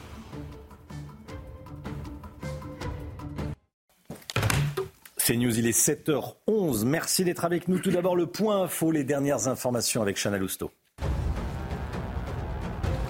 Gabriel Attal va tenir une conférence de presse à 9h ce matin. Le Premier ministre doit faire de nouvelles annonces en faveur des agriculteurs et tenter surtout de calmer la fronde à trois jours du Salon de l'agriculture. Il va entre autres exposer le suivi et l'exécution des mesures gouvernementales présentées le 1er février dernier. Cette information de la nuit, des médicaments sont parvenus aux otages israéliens retenus à Gaza. C'est une information euh, du Qatar qui a reçu une confirmation du Hamas. C'est le fruit d'un accord trouvé le mois dernier. À l'époque, 45 otages avaient besoin d'un traitement. En échange, une cargaison de médicaments et d'aide humanitaire a été transmise aux civils euh, gazaouis.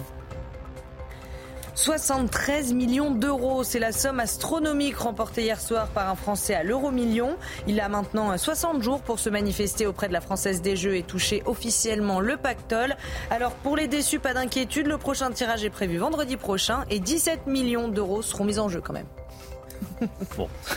73 millions, ça, reste pas mal. ça commence à devenir sérieux. Voilà. 17, on les prend aussi. Et, on, et on l'a fait mille fois, mais on ne peut pas s'empêcher s'imaginer, tiens, qu'est-ce que je ferais si voilà, est-ce que j'achèterais, est-ce que j'arrêterais de travailler, est-ce que je continuerais, qu'est-ce que j'achèterais, qu'est-ce que je ferais? Enfin, en tout cas, bon, il y a quelqu'un qui se réveille riche ce matin en France. On se pose Allez. 15 fois la question sur le travail, je pense. Bah oui, 73, je sais pas. Allez, Amaury Bucco est avec nous. Bonjour Amaury.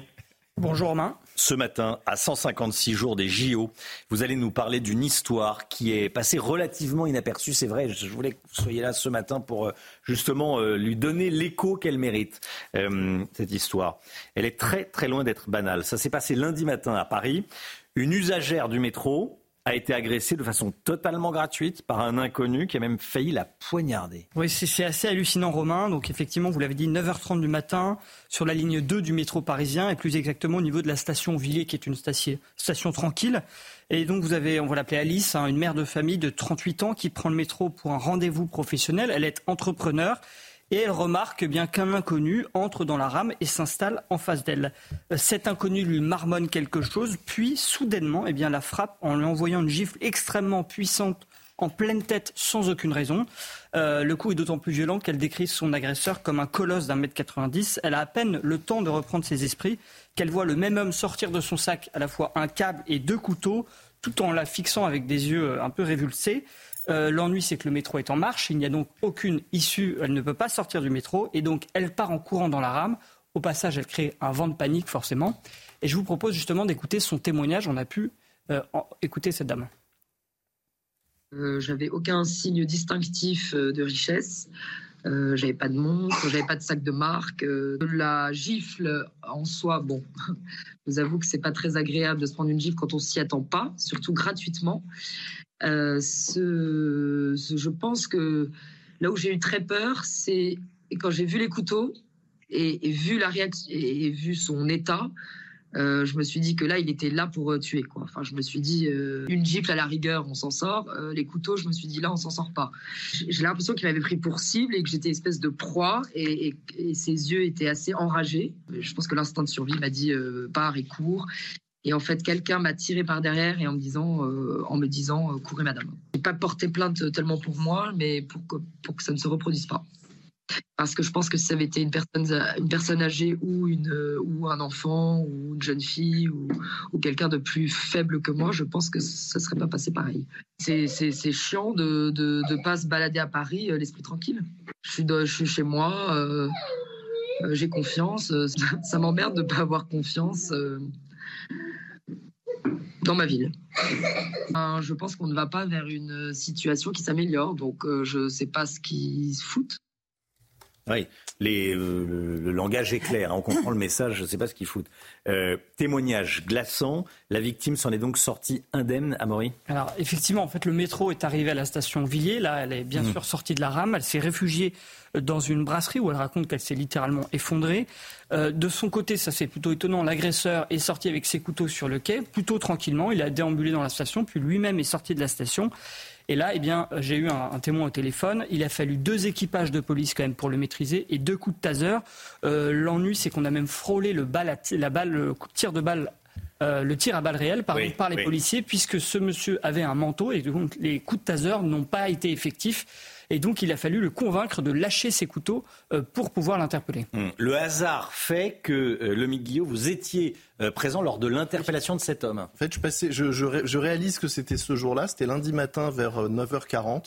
Je passais à l'angle du boulevard Malzerbe, près de ce métro, et j'ai effectivement assisté à l'arrestation. J'ai vu un homme menotté sur le trottoir avec un grand manteau rouge, rose, j'ai pas bien vu, effectivement un, un, colosse et euh, de nombreuses forces de police étaient présentes. C'était très peu de temps après, donc je pense qu'ils sont intervenus euh, réellement rapidement, avec un très grand calme. Donc c'est pour ça qu'autour dans la rue, en passant en voiture, j'ai pensé à une, j'allais dire une banale interpellation, car toutes les, toutes les forces de police présentes et nombreuses à ce carrefour étaient extrêmement calmes avec cet homme menotté effectivement euh, sur le trottoir. Qu'est-ce qu'on sait de l'identité de l'agresseur présumé, Amaury? Alors, on sait qu'il s'agit d'un homme de nationalité togolaise, a priori en situation régulière. Il est âgé de 40 ans et souffre probablement de troubles psychiatriques puisque son état euh, n'a pas été jugé compatible avec une mesure de garde à vue. Il a donc été conduit à l'Institut euh, psychiatrique de la préfecture de police de Paris. Là, soit on le place en garde à vue un peu plus tard euh, si son état est compatible, soit on l'interne de force.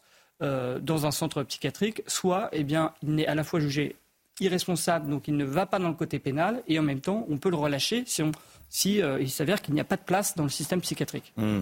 Euh, je voulais juste rajouter que sur cette ligne de métro qui dessert les stations La Chapelle et Stalingrad, on trouve malheureusement pas mal d'usagers de, drogue qui errent parfois dans un état assez déplorable et inquiétant, ce qui mmh. peut expliquer aussi parfois des états comme celui-ci. J'entends J'entends certains d'entre vous qui disent encore le même profil, quoi. C'est-à-dire, euh, on nous dit que c'est un euh, euh, quelqu'un qui est un déséquilibré, mais oui, oui, c'est. Alors, c'est un malade, si c'est un déséquilibré avec des troubles psychiatriques, donc c'est quelqu'un qui est malade, mais sauf qu'on a le droit de, prendre le métro sans se faire poignarder. Donc il y a ces deux, choses à prendre en compte. non, mais, le vrai problème, si vous voulez, c'est que ces personnes déséquilibrées psychiatriquement, la justice ne les prend pas à charge, en charge puisqu'ils sont mmh. irresponsables pénalement, et il faut absolument à ce moment-là que la psychiatrie prenne la relève et qu'ils soient internés de force pour qu'ils ne constituent plus des dangers publics. Du paracétamol made in France on va en parler dans un instant avec euh, le Mick Guillot. Merci beaucoup, Amaury. Hein. Je vous en prie. Euh, la France va de nouveau produire du paracétamol, une première étape dans, la reconquête de notre souveraineté médicale. C'est dans un instant avec le Mick. À tout de suite.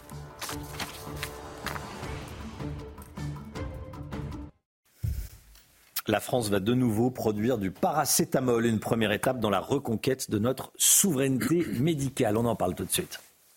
Votre programme avec Domexpo. 4 villages en Ile-de-France, 50 maisons à visiter pour découvrir la vôtre. Plus d'infos sur domexpo.fr. Retrouvez votre programme avec Gum, numéro 1 du brossage entre les dents. Dès l'année prochaine, dès 2025, le MIC 3400 tonnes de paracétamol sortiront chaque année d'une nouvelle usine française. C'est le grand retour de la production de médicaments en France. Hein. Oui, c'est en tout cas une première étape importante. Hein. Romain, le paracétamol symbolisait euh, en effet parfaitement la perte de souveraineté de la France ces dernières années. C'est vraiment le médicament de base et le plus vendu. On en consomme plus de 500 millions de boîtes chaque année en France. Alors on en fabriquait hein, jusqu'en 2008 en France, mais comme dans tellement, tellement, tellement de domaines malheureusement, on avait choisi de fermer nos usines et de faire fabriquer ailleurs, bien plus loin et bien moins cher. La formule active la molécule de base du paracétamol. On l'a racheté ensuite par sac de plusieurs centaines de kilos pour la transformer en comprimé ou en gélule en France. On fabriquait des boîtes de paracétamol en France, mais plus la molécule. Certains, sans doute plus malins que nous, se sont vite accaparés le marché. La molécule de paracétamol est produite aujourd'hui à 50% en Chine, 30% en Inde, 15% aux États-Unis et très peu ailleurs dans le monde. Et c'est comme ça qu'on s'est retrouvé euh, dépendant. Eh ben oui, à vouloir euh, jouer les plus malins et penser qu'on pouvait se passer d'usine dans un marché mondialisé et globalisé pour payer moins cher, on s'est retrouvé au contraire à devoir payer plus cher cette molécule quand il y a eu une pénurie et à devoir restreindre la consommation de ce médicament essentiel qu'on n'était plus capable de produire sur notre sol. En 2022, l'Agence nationale de sécurité du médicament avait appelé les médecins et pharmaciens à limiter la prescription et la vente de paracétamol en raison d'une pénurie en France puisque la consommation avait fortement augmenté après le Covid. Des choses qu'on voit dans des pays en développement et qu'on ne pensait pas possible en France. Un manquer de paracétamol, ça semblait quand même assez probable. Heureusement, les choses vont donc changer. Oui, une start-up Ipsophène va ouvrir une première usine de production 100% française de la molécule près de Toulouse. Elle devrait produire 3400 tonnes de principes actifs par an, ce qui représente 40% des besoins de la France. Une autre usine, elle, devrait ouvrir en Isère et produire 10 000 tonnes de paracétamol par an. Alors évidemment, tout cela a un coût. L'État va en prendre une partie à sa charge parce que le gouvernement a prévu, et il le présentera d'ailleurs cet après-midi, une nouvelle feuille de route pour lutter contre la pénurie de médicaments avec une nouvelle stratégie pour garantir la, disponibilité des médicaments et assurer à plus long terme la souveraineté industrielle en matière pharmaceutique. On le voit là, c'est une première étape, mais maintenant il va vraiment falloir agir. C'était votre programme avec Gum, numéro 1 du brossage entre les dents. C'était votre programme avec Domexpo. 4 villages en Ile-de-France, 50 maisons à visiter pour découvrir la vôtre. Plus d'infos sur domexpo.fr.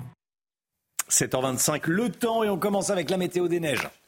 La météo avec BDOR.fr. L'agence BDOR vous donne accès au marché de l'or physique. L'agence BDOR, partenaire de votre épargne. Place à présent à votre météo des neiges où cette journée de mercredi sera marquée par le retour d'un temps un peu plus nuageux avec au programme toujours de la douceur, en moyenne 1 degré à Rizoul ou encore 2 degrés du côté de la Plagne. À noter que le risque d'avalanche restera particulièrement faible pour l'ensemble de ces stations. Du côté d'Arèche-Beaufort, même type de conditions météo, programme un temps de plus en plus nuageux, le risque d'avalanche restera faible et les températures restent toujours très douces pour la saison. À encore à Courchevel, on conservera également le même type de conditions météo, programme un temps nuageux à noter que le retour de la neige est prévu en fin de semaine. Excellente journée à tous.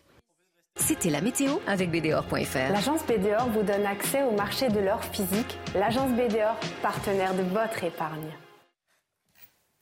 Allez, le temps, Alexandra Blanc. La météo avec Groupe Verlaine. Installateur de panneaux photovoltaïques garantie à vie avec contrat de maintenance. Groupe Verlaine, le climat de confiance. Alexandra, la météo se dégrade à partir d'aujourd'hui. Oui, en effet, un temps très agité euh, prévu entre aujourd'hui et vendredi, avec euh, localement des rafales de vent très fortes, parfois jusqu'à 100-110 km par heure près des côtes de la Manche ou encore sur le sud de la Bretagne. On attend également de fortes précipitations, mais également des orages. Ça fait vraiment quelques semaines, quelques mois que nous n'avons pas eu euh, d'orage. On retrouvera également de la neige sur les reliefs, sur les Pyrénées, le Massif central ou encore les Alpes, localement jusqu'à 15-20 cm attendus sur les Alpes du Nord. Les vacanciers vont donc pouvoir en profiter. Et attention également à cette mer déchaînée sur la façade atlantique. On pourrait avoir des vagues entre 6 et 8 mètres, donc vraiment un temps très agité euh, prévu à partir d'aujourd'hui, avec une situation qui va donc clairement se dégrader. Alors au programme, cette perturbation qui arrive par le proche Atlantique, que l'on retrouve actuellement sur la pointe bretonne, temps très nuageux sur le nord-ouest ou encore en remontant euh, vers le Pas-de-Calais. On retrouve également de bonnes rafales de vent et puis partout ailleurs un temps très brumeux, très nuageux. Dans l'après-midi, la perturbation redescend un petit peu plus au sud, entre les pays de la Loire,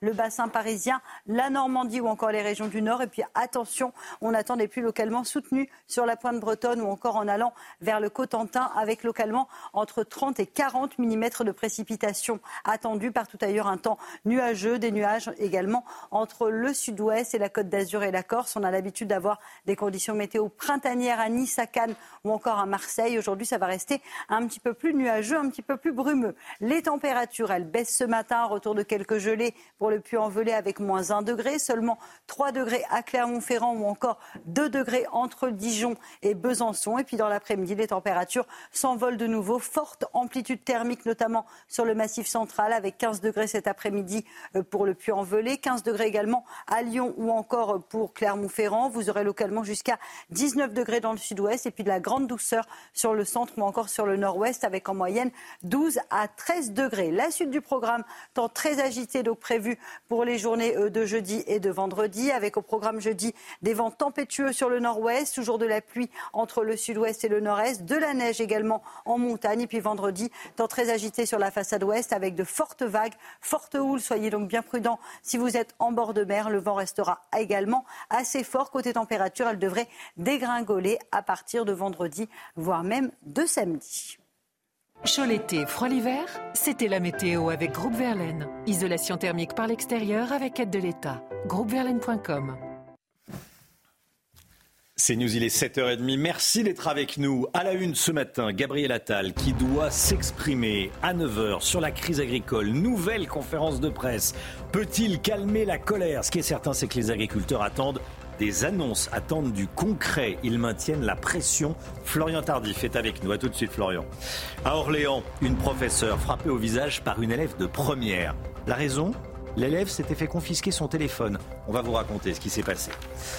Et puis cet, cet imam qui a tenu des prêches anti-français, je vous demandais hier matin s'il fallait l'expulser, mais est-il vraiment expulsable en l'état actuel du droit? Je poserai la question à l'avocat Ghislain Penessa. Il sera en direct avec nous à 7h40. Gabriel Attal va donc tenir une conférence de presse à 9h ce matin. Le Premier ministre doit faire de nouvelles annonces en faveur des agriculteurs, Chana. En attendant, la mobilisation euh, se poursuit sur l'ensemble du territoire, de l'Occitanie au Pas-de-Calais, en passant euh, par la Bretagne. Tour d'horizon dans ce reportage de Michael Chailloux et Jean-Luc Thomas avec le récit d'Adrien Spiteri. Une remorque pleine de déchets, déversée au milieu de ce rond-point. Aux portes de Guingamp, le feu de la colère a été rallumé hier.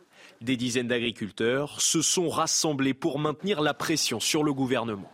On est à bout, on en a ras-le-bol. Aujourd'hui, euh, les annonces, c'est bien beau. On veut les voir euh, chez nous. On a beau dire, ah oui, on va faire ci, on va faire ça. Mais ça s'arrête là. Les promesses aujourd'hui n'engagent que ceux qui les écoutent. À plus d'une centaine de kilomètres de là, autour de Castel-Sarrazin, l'autoroute A62 est une nouvelle fois bloquée. Dans le Pas-de-Calais, des opérations dans les supermarchés ont été menées pour vérifier les lieux de production des produits alimentaires. Des agriculteurs qui peuvent compter sur le soutien des clients. Je comprends. Ils ont raison de faire ça. Euh, tout ce que je peux prendre français, je le prends. Certains professionnels ont collé des étiquettes sur les produits importés comme un symbole à quelques jours du salon de l'agriculture qui met à l'honneur les produits du terroir. Florian Tardif avec nous. Est-ce que les nouvelles annonces que devrait faire Gabriel Attal à 9h dans sa euh, conférence de presse euh, peuvent calmer la grogne, la colère des agriculteurs? Je suis assez sceptique, Romain. Scénario possible parce que euh, les syndicats attendent des annonces et ils risquent d'être déçus puisqu'il s'agit d'un point d'étape. Voici ce qu'on nous dit dans l'entourage du ministre, du Premier ministre. Euh, pas donc de euh, nouvelles salves de mesures comme on a pu le connaître euh, pour tenter de, calmer cette gronde des agriculteurs il y a trois semaines. Gabriel Attal devrait détailler tout à l'heure lors de cette conférence de presse les principales orientations du projet de loi agricole qui a été repoussé pour pouvoir justement y ajouter quelques revendications des, agriculteurs. Il reviendra également sur les négociations commerciales entre les agriculteurs, les industriels et euh, la grande distribution pour pouvoir justement assurer un meilleur revenu à ces derniers. Est-ce que cela sera suffisant? Pas sûr, je le disais. Et d'ailleurs, des manifestations sont d'ores et déjà prévues euh, pour euh, vendredi, vendredi soir. C'est ce qu'a annoncé la FNSEA, les jeunes agriculteurs, vendredi soir, car à la veille de l'ouverture du Salon de l'agriculture. Merci beaucoup Florian. On sera à 8h30 avec Véronique Lefloc, hein, présidente nationale de la coordination rurale. On parle souvent de la violence dans le foot amateur. Malheureusement, elle existe aussi dans le rugby amateur. Dimanche dernier, écoutez bien, un jeune arbitre de 19 ans a été agressé pendant un match organisé à Toulon entre l'équipe du Bosset et le Racing Club du Las. Il a sifflé une pénalité, sauf que le joueur concerné n'a pas du tout apprécié et l'a frappé au visage. La violence du coup était tellement importante que Simon, c'est son prénom, a perdu connaissance. Son témoignage recueilli par Tony Pitaro. Je me retourne pour aller siffler une pénalité contre lui euh, aux 50 mètres. Et j'ai pas eu le temps de siffler que je me suis pris une, euh, un coup de poing en fait au visage à ce niveau-là, sur le côté de la mâchoire, sur la, mâchoire, la mâchoire gauche, pardon. Euh, et j'ai, je suis tombé KO. Euh, je me suis réveillé au bout de, j'ai repris connaissance en fait au bout de 5 secondes à peu près. Euh, et j'ai vu en fait mes arbitres assistants autour de moi avec mon représentant fédéral et, et voilà, c'était c'était très très compliqué en tout cas. Je comprenais pas du tout ce qui s'était passé. Euh, j'étais perdu, j'étais sonné en fait. Il a à peu près la trentaine, 35 ans, je crois. Si c'est, il est né en 1988, je crois, d'après sa licence. J'ai toujours des vomissements après deux jours. J'ai mal à la tête euh, et surtout à ce niveau-là, là, j'ai beaucoup de mal à manger et j'ai encore mal tout à la mâchoire euh, sur le côté gauche. Voilà, un arbitre de, 19 ans. Chana, vous vouliez réagir Oui, parce que souvent dans les clubs amateurs comme ça, quand on arbitre, c'est en plus de, son activité professionnelle. Donc c'est pour le plaisir. Il n'est pas là pour se faire agresser euh, comme ça par un homme de 35 ans. Il a 19 ans quand même. C'est probablement du bénévolat hein, de la part de, l'arbitre. C'est ce que vous nous dites. Mm. oui, euh, oui c'est scandaleux. Alors il dit regretter qu'il n'a pas su maîtriser. Euh, euh, ses nerfs. Bon, 35 ans. Quand, 35 ans, il serait temps. Il serait temps de maîtriser ses nerfs, surtout un, un gamin de, de, 19 ans. Bon. Euh, ah oui, important, on a cherché à joindre le, les responsables du, du, rugby club du, du LAS, du Racing Club du LAS, qui n'ont pas voulu parler à CNews. Voilà, donc euh, on, on, les a joints et n'ont pas voulu nous parler. C'était important, il me semble, de le, préciser. À Orléans, une enseignante a été frappée par une élève à qui elle venait de confisquer son téléphone portable. Ça s'est passé lundi dernier au lycée Potier, Chana. Hein. Alors l'élève mise en cause a été euh, suspendu et par solidarité, l'ensemble des professeurs euh, de l'établissement n'ont pas fait cours hier. Adrien Spiteri. L'enseignante est encore sous le choc, son visage toujours tuméfié. L'agression a eu lieu ici au lycée Potier d'Orléans ce lundi. Une professeure d'histoire-géographie a été frappée au visage par une élève de première STMG. La raison Lui avoir confisqué son téléphone portable durant un cours. L'Académie d'Orléans-Tours a rapidement réagi dans un communiqué. Tout enseignant se doit d'être respecté. Ces faits sont inacceptables et intolérables. L'élève a été suspendu et une procédure disciplinaire est en cours. Ce professeur et représentant syndical attend des sanctions fermes il faut responsabiliser les élèves, il faut également responsabiliser les parents, porter à l'intégrité physique ou psychologique d'un enseignant, eh bien, ce n'est pas quelque chose qui relève de l'impunité. Ces faits ne l'étonnent pas et illustrent selon lui une dégradation globale de leurs conditions de travail. Euh, notre métier, qui est un métier euh, en crise, devient de plus en plus un métier à risque. Et ça, c'est quelque chose qui n'est pas normal euh, dans l'école de la République en 2024. Par solidarité envers leurs collègues, tous les enseignants du lycée Potier ne sont pas allés en cours hier. Les frais médicaux et judiciaires de la victime vont être pris en charge par l'éducation nationale. Ce matin, on vous parle de ce qui s'est passé à Nantes. C'est l'illustration de nos difficultés à sanctionner efficacement les délinquants multirécidivistes, a fortiori sous EQTF. Deux jeunes sans-papiers algériens viennent d'échapper à la prison à Nantes alors qu'ils comparaissaient pour vol. Ils avaient été interpellés six fois en deux semaines. Six fois. Il faut noter qu'il n'y avait plus de place en prison à Nantes avec un taux d'occupation de 180%. Je vous pose cette question. Est-ce que la justice est trop laxiste envers les multirécidivistes, notamment comment gérer ces individus? Vous flashez le QR code et on entendra vos réponses juste après la publicité. On sera avec euh, Maître Benassa, Maître Guilain Benessa, avocat. On va parler dans un instant de la procédure d'expulsion de l'imam de Bagnols-sur-Cèze dans le Gard. Gérald Darmanin veut l'expulser. Est-ce que ça va être si simple? Pas sûr. Loin de là même, nous dira Maître Benessa. A tout de suite. C'est News, il est 7h41. Merci d'être avec nous. Tout d'abord, le point info, les toutes dernières informations avec Chanel Housteau. Misak Manouchian fera son entrée euh, au Panthéon euh, ce soir et on en sait plus sur la cérémonie. À 18h30, les cercueils remonteront la rue Soufflot jusqu'au Panthéon. Patrick Bruel ouvrira la cérémonie euh, par la lecture de la lettre d'adieu du résistant à sa bien-aimée Mélinée. Le groupe Feu Chatterton entonnera ensuite l'affiche rouge de Léo Ferret avant un discours d'Emmanuel Macron. Gabriel Attal se dit prêt à parler agriculture avec Marine Le Pen. Il le dit ce matin dans le Figaro. Selon le Premier ministre, on n'entend pas beaucoup Marine Le Pen sur la crise agricole, sûrement parce qu'elle n'est pas à l'aise avec le bilan euh, de son parti au Parlement européen, dit-il. Sur X, Marine Le Pen lui répond qu'il ferait mieux d'accepter le débat que lui a proposé Jordan Bardella. Et puis Donald Trump compare son sort judiciaire à celui d'Alexei Navalny, mort en prison la semaine dernière. L'ex-président américain a été condamné vendredi dernier à 355 millions de dollars d'amende pour fraude financière. Et il s'estime persécuté, c'est ce qu'il dit, par la justice de son pays, comme Navalny l'a été par Vladimir Poutine. C'est une forme de communisme ou de fascisme, dit-il. Merci Chana. On est en direct avec Maître Guilain Benessa. Bonjour Maître, merci d'être avec nous. Je voulais euh, revenir avec vous sur la procédure d'expulsion de l'imam de Bagnols sur 16.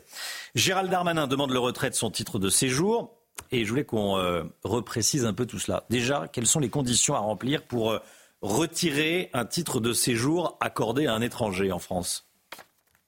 Alors en fait, ce qu'il faut bien comprendre, c'est que Gérald Darmanin, ça fait. Je, mets juste deux minutes de contexte parce que je pense que c'est fondamental de comprendre la situation exacte de l'affaire parce qu'on a, en fait, on a, vous savez, on a depuis quelque temps, on a l'habitude d'avoir affaire à ce type de procédure et on a Gérald Darmanin qui à chaque fois souhaite euh, expulser un, on va dire quelqu'un qui pose problème au sens large. Hein. On avait eu l'affaire Iqiyoussen, euh, on avait une affaire 12 bec aussi un peu folle, vous savez, euh, il y, a environ quatre mois et à chaque fois on a les mêmes questions qui se posent. Alors concrètement, ça signifie quoi?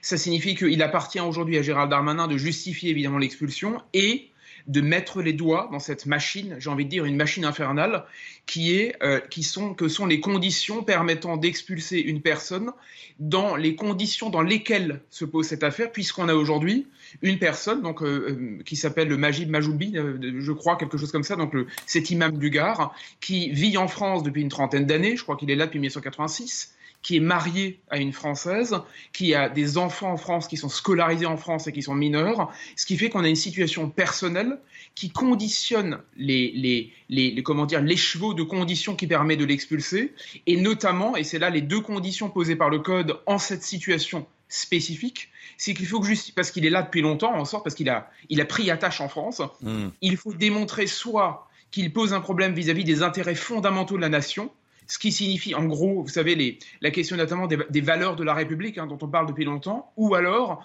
de démontrer qu'il a un comportement lié à, comment dire, à des actes de nature terroriste ou à des actes de discrimination spécifiques envers un groupe de personnes, etc. Donc en fait, il faut remplir l'une des deux, de ces deux conditions pour pouvoir l'expulser, c'est le, premier, le premier temps, si je puis dire. La, première condition, ce sont ces deux conditions à remplir, enfin l'une des deux conditions à remplir. Mais ce qui, ne, ce qui n'obère ou ce qui plutôt ne présage en rien, et c'est là le fond de l'affaire, ce qui ne se présage en rien de l'ensemble de conditions posées notamment par la Convention européenne des droits de l'homme, dont, et ça il faut le dire, dont les juges sont les premiers exécutants, mais qui permettent également par la suite la saisine de la CEDH en bout de course. Donc J'anticipe un peu, mais en gros, on a d'abord des conditions à remplir, mais ça ne dit quand même rien de la position que pourront prendre les juges, eu égard à toutes ces obligations qui pèsent en plus sur cette situation. Oui, donc euh, entre euh, le tweet du ministre de l'Intérieur qui dit on va l'expulser et l'expulsion, il peut se passer des mois et des mois s'il n'y a pas d'urgence, euh, ce que vous nous avez décrit. je précise qu'il est il a été marié avec une Française, il est désormais marié avec une Tunisienne.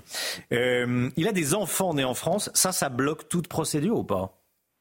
Exactement. Alors, qu'il soit marié désormais, euh, vous, m'excusez, hein, parce que je, constate chaque jour, là, je, prends, je prends note comme tout le monde des derniers rebondissements de l'affaire. Alors, qu'il ait des enfants, c'est le, le, le problème. Je vous disais, il y a deux conditions à remplir. Mais ensuite, ensuite et c'est là qu'on que commence le, combat judiciaire, s'il y en a un, c'est probable. En fait, ce qui va se passer, c'est que l'imam en question va saisir le tribunal administratif, euh, le tribunal administratif, premier, premier temps, pour demander, le cas échéant, l'annulation de l'expulsion et donc de la mesure prise par le, par le ministre contre lui. En fait, ici, nous nous trouvons dans, et je précise, nous nous trouvons dans un piège qui est posé par la Convention européenne des droits de l'homme, mais que les juges français répercutent depuis maintenant 1991 du point de vue du Conseil d'État et les années 70 du point de vue du Conseil constitutionnel. C'est quoi? C'est cette fameuse formule de droit à la vie privée et familiale qui constitue une obligation posée par la CEDH, mais que les juges français appliquent déjà depuis longtemps. Hmm. Parce qu'en fait, faut bien comprendre que c'est comme, vous savez, c'est un, peu une théorie du ruissellement euh, euh, juridique quelque part. C'est-à-dire que l'obligation vient d'en haut et elle ruisselle sur le territoire des États membres de la Convention, dont notamment la France. Ça veut dire quoi? Ça veut dire que, je vous disais tout à l'heure, deux conditions à remplir, mais ensuite, vous rentrez dans la perspective de d'expulser un homme qui a eu des, qui a des enfants en France, des enfants encore une fois qui sont mineurs, qui sont scolarisés en France, qui veut dire que le juge français comme le juge européen, j'allais dire avec encore plus de, dévotion, peut considérer du point de vue européen que le, fait qu'il ait des enfants, donc il ait une vie familiale, rend impossible son expulsion au nom à la fois de cette vie familiale et de l'intérêt supérieur de l'enfant. Ça veut dire qu'on ne peut pas couper le cordon entre des enfants en bas âge et un imam, quand bien même on veut l'expulser. Ce qui veut dire que, et là je, vous avez raison de rappeler que c'est un, une procédure qui peut durer très longtemps, c'est que d'ores et déjà, et on avait eu l'affaire IQSEN qui nous l'avait rappelé, même si les enfants dans ce cas-là étaient, euh, Merci maître, oui. Continuez, euh, terminez votre raisonnement s'il vous plaît. C'est en fait en réalité que effectivement cette, question de vie privée familiale peut se poser extrêmement tôt, extrêmement hmm. tard, et peut annuler le tout tôt ou tard. Merci beaucoup de nous avoir apporté votre expertise, maître Guilain Benessa. Voilà, on va, on va suivre évidemment euh, cette, cette, procédure euh, sur CNews. Merci beaucoup d'avoir été en direct avec nous. Je rappelle le titre, enfin je donne le titre de votre livre, parce que je ne l'ai pas fait au début de l'interview. Le référendum Impossible, préface de Michel Onfray. Merci beaucoup d'avoir été avec nous.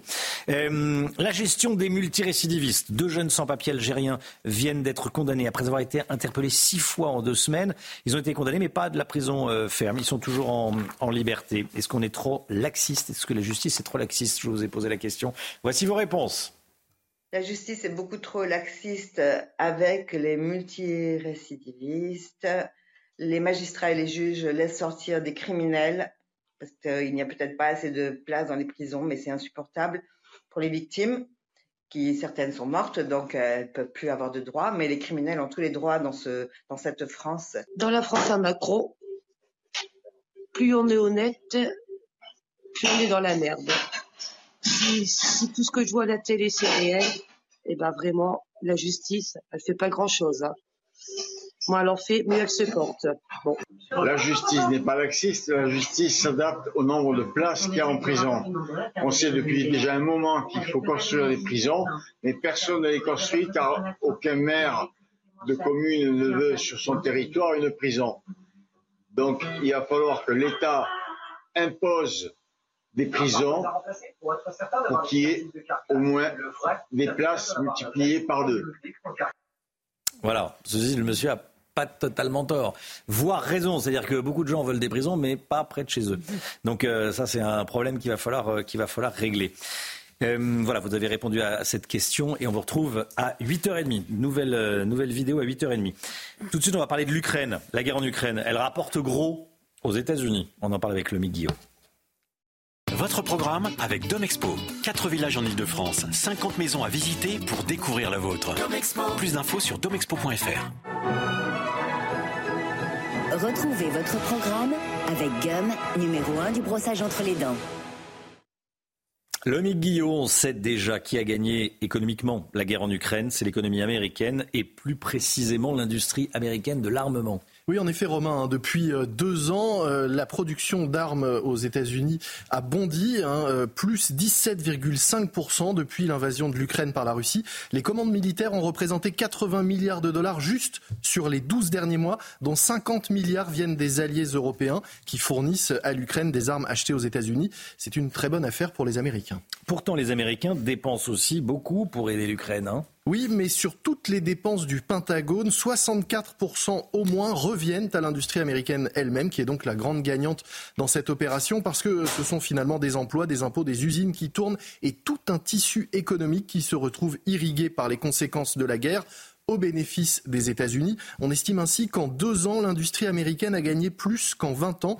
Et ce n'est pas moi qui le dis, ce sont les Américains eux-mêmes qui reconnaissent que des pans entiers de leur économie ont bénéficié de la guerre. Il ne faut pas d'ailleurs oublier un autre bénéfice hein, pour les Américains. Avec la fin des exportations de gaz russe, ils sont aussi devenus les premiers fournisseurs de GNL, le gaz naturel liquéfié.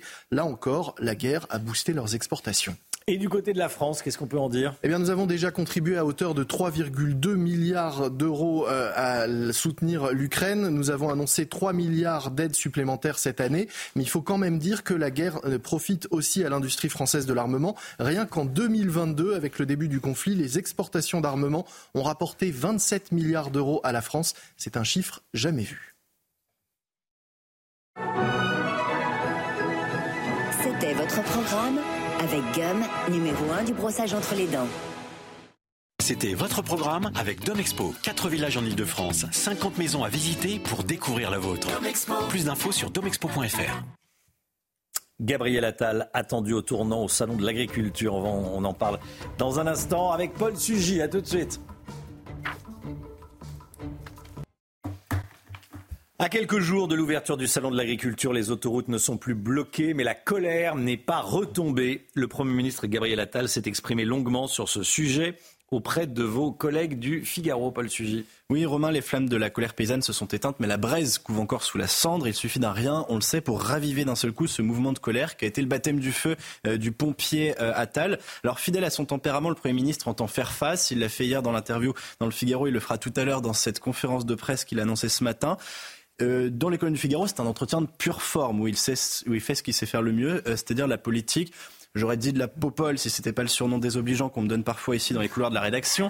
La politique, la politique étant l'art du paradoxe et de l'antiphrase, vous avez donc euh, le Premier ministre qui peut déclarer à mes collègues que le salon ne peut pas être l'otage de joutes politiques et même il ajoute ça n'est pas le lieu pour mener la campagne des élections européennes. Vous n'y croyez pas un instant, il n'y croit pas lui-même, le lecteur non plus n'est pas dupe, mais enfin, c'est toujours bien de le dire. Et l'instant d'après, Gabriel Attal enfile son home et sa cuirasse et se précipite tête baissée dans la joute politique. Alors il s'en prend en effet à de nombreuses reprises au RN, au Rassemblement national. Hein. Oui, Gabriel Attal étrit longuement le Rassemblement national sur le sujet. Il lui reproche de n'avoir rien fait pour l'agriculture, ni au Parlement européen, euh, ni euh, dans l'hémicycle, euh, rappelant que Marine Le Pen n'était même pas présente au moment du vote de la loi Egalim. Pour lui, le RN voit les agriculteurs comme, je cite, de la chair à canon électorale. Et d'ailleurs, il est prêt à dire tout ceci en face à Marine Le Pen, puisqu'il la défie en duel singulier, enfin pardon, en débat. L'intéressé, on l'a dit, a décliné. Elle le renvoie à Jordan Bardella, avec qui le Premier ministre n'en peut plus d'être comparé en permanence. C'est au Rassemblement national que la, la colère des agriculteurs profite entre guillemets le plus, politiquement en tout cas, c'est ce que vous nous dites? On est tenté de le penser parce qu'effectivement le Rassemblement national a insisté sur sa proximité avec le monde rural. Maintenant c'est encore difficile pour l'heure de le dire. Ce qui est sûr c'est qu'en ce moment tout semble profiter au Rassemblement national. Mais Gabriel Attal n'a pas tort au moins sur un point. C'est plus facile de récolter les fruits de la colère quand on est dans l'opposition que de parvenir à l'éteindre lorsqu'il s'agit de gouverner. Le paradoxe c'est que les agriculteurs sont au fond si peu nombreux qu'ils représentent à peine un réservoir électoral. On voit bien que les enjeux sur lesquels Gabriel Attal a été mis à l'épreuve dans ce mouvement de colère dépasse le monde agricole. À travers les agriculteurs, c'est à tous les Français que le Premier ministre doit rendre des comptes sur sa capacité à faire entendre la voix de la France dans une Europe de plus en plus indifférente, sa capacité aussi à réduire le bazar de normes et de réglementations en tout genre. Alors, Gabriel Attal est surtout placé ici face à une épreuve nouvelle pour lui, celle de la cohérence et de la continuité de son action. Il a été porté jusqu'à Matignon par un souffle qu'il a donné à l'éducation nationale, euh, mais il n'a jamais vraiment eu de compte à rendre. Il a suffi de quelques annonces et d'effets de com. Maintenant, ça ne suffit plus. Les agriculteurs veulent des résultats concrets et à ceux qui travaillent la terre, on ne ment pas. Merci beaucoup, euh, Paul Sugy. Vous avez fait référence à une euh, formule pétainiste, là. Alors je fais euh, référence de manière contournée. La Terre, elle, ne ment pas, c'était Emmanuel Pétain, Berle, qui était un, un, un, écrivain qui avait effectivement écrit les discours de Pétain, et cette formule, la Terre ne ment Mm. pas, a été depuis beaucoup utilisée pour dénigrer ceux qui prenaient le parti pris des paysans en Mm. disant vous êtes fascistes, vous êtes pétainistes. Aujourd'hui, on voit bien que les choses ont changé et que euh, les hommes politiques se tournent de plus en plus vers le monde rural, dans un- une société aussi qui est en recherche d'authenticité et de peut-être de relations avec la Terre. Paul Sugy avec nous. Merci Paul.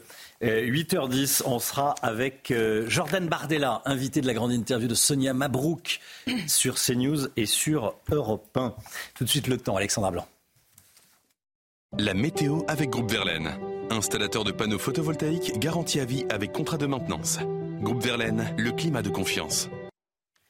Ça y est, Alexandra, le temps euh, est perturbé à partir d'aujourd'hui. Oui, en effet, depuis quelques semaines, le temps était plutôt anticyclonique. Et bien là, changement de décor aujourd'hui avec l'arrivée d'une nouvelle perturbation. C'est une perturbation active qui vous attend. Ça va arriver euh, ce matin euh, par la Bretagne et ça va petit à petit redescendre entre les pays de la Loire et les régions du Nord cet après-midi avec cette perturbation très active qui va engendrer de fortes précipitations sur le sud de la Bretagne ou encore sur la pointe du Cotentin avec localement 30 à 40 mm de précipitations attendues. On attend également de bonnes rafales de vent à l'intérieur des terres, mais également près des côtes de la Manche et puis partout ailleurs. Un temps assez brumeux, assez nuageux. D'ailleurs, ça va s'ennuager autour du golfe du Lion ou encore entre la côte d'Azur et les Alpes. Les températures froides ce matin par endroits, moins 1 degré pour le Puy-en-Velay, 4 degrés à Lyon ou encore 2 degrés à Dijon ou encore à Besançon. Et dans l'après-midi, les températures s'envolent de nouveau. Grosse amplitude thermique aujourd'hui avec 15 degrés à Lyon ou encore à Grenoble cet après-midi. Vous aurez 13 degrés entre Nantes et La Rochelle, localement 15 degrés à Bordeaux, 13 degrés à Paris, 11 degrés à Lille et localement jusqu'à 19 degrés pour le Pays Basque, température qui devrait baisser en fin de semaine avec un temps très agité, au moins jusqu'à vendredi.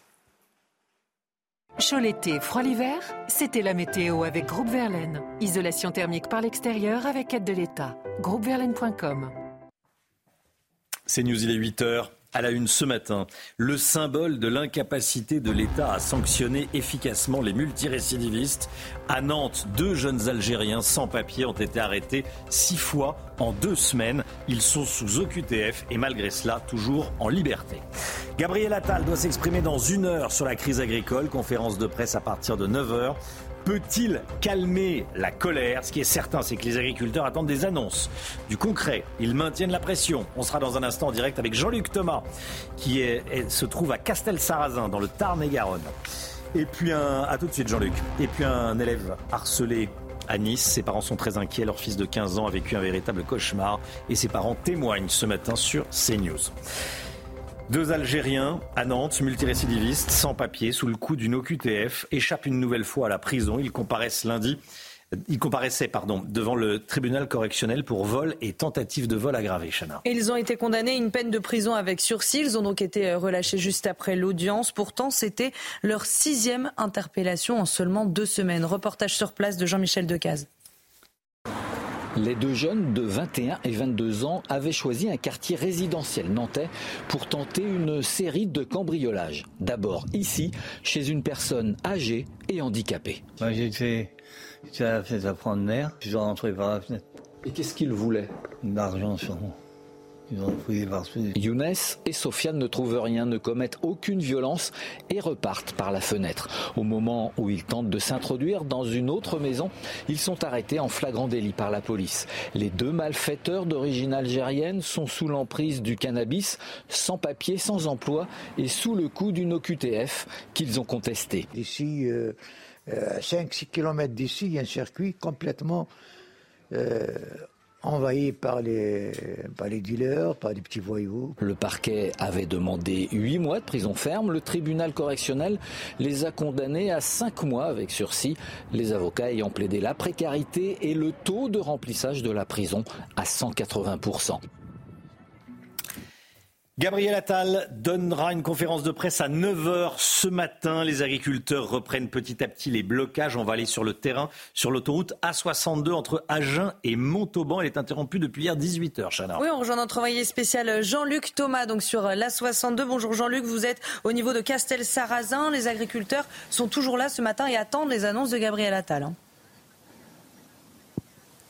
Alors, l'autoroute est toujours fermée. Les agriculteurs ne sont euh, pas là. Ils vont revenir euh, dans la matinée. Mais vous le voyez, cette autoroute A62 entre Montauban et Agen, c'est 70 km. Eh bien, elle est euh, totalement interrompue, que ce soit dans un sens comme dans l'autre. Et en fait, hier, dès 18h, les agriculteurs de la FDSEA 82, des JA également, ont tout simplement voulu refaire comme il y a euh, maintenant un mois parce qu'ils sont dit aujourd'hui il y a euh, le Premier ministre qui parle, il y a le salon de l'agriculture qui va ouvrir et donc il faut absolument que l'on mette la pression parce que pour l'instant, selon eux, eh bien ils ne sont pas entendus par euh, le gouvernement, rien de concret n'est arrivé, c'est pour ça qu'ils ont bloqué cette autoroute. Et d'ailleurs dans le Gers juste à côté, une autre voie rapide, deux fois deux voies est aussi bloquée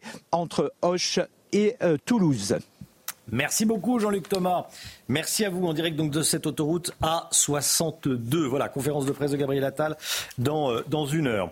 Ce nouveau cas dramatique de harcèlement scolaire, un adolescent de 15 ans scolarisé au lycée des Palmiers à Nice a vécu 6 mois de calvaire. Oui, moquerie, humiliation, violence, la plupart de ces agressions ont été filmées puis diffusées euh, sur les réseaux sociaux. Les harceleurs présumés ont été exclus en attendant leur conseil de discipline. Voilà, et les parents de ce garçon, de cet adolescent, témoignent sur CNews. Vous les entendrez à 8h30. Il est 8h05. Restez bien avec nous dans un instant. La grande interview de Sonia Mabrouk qui reçoit ce matin Jordan Bardella.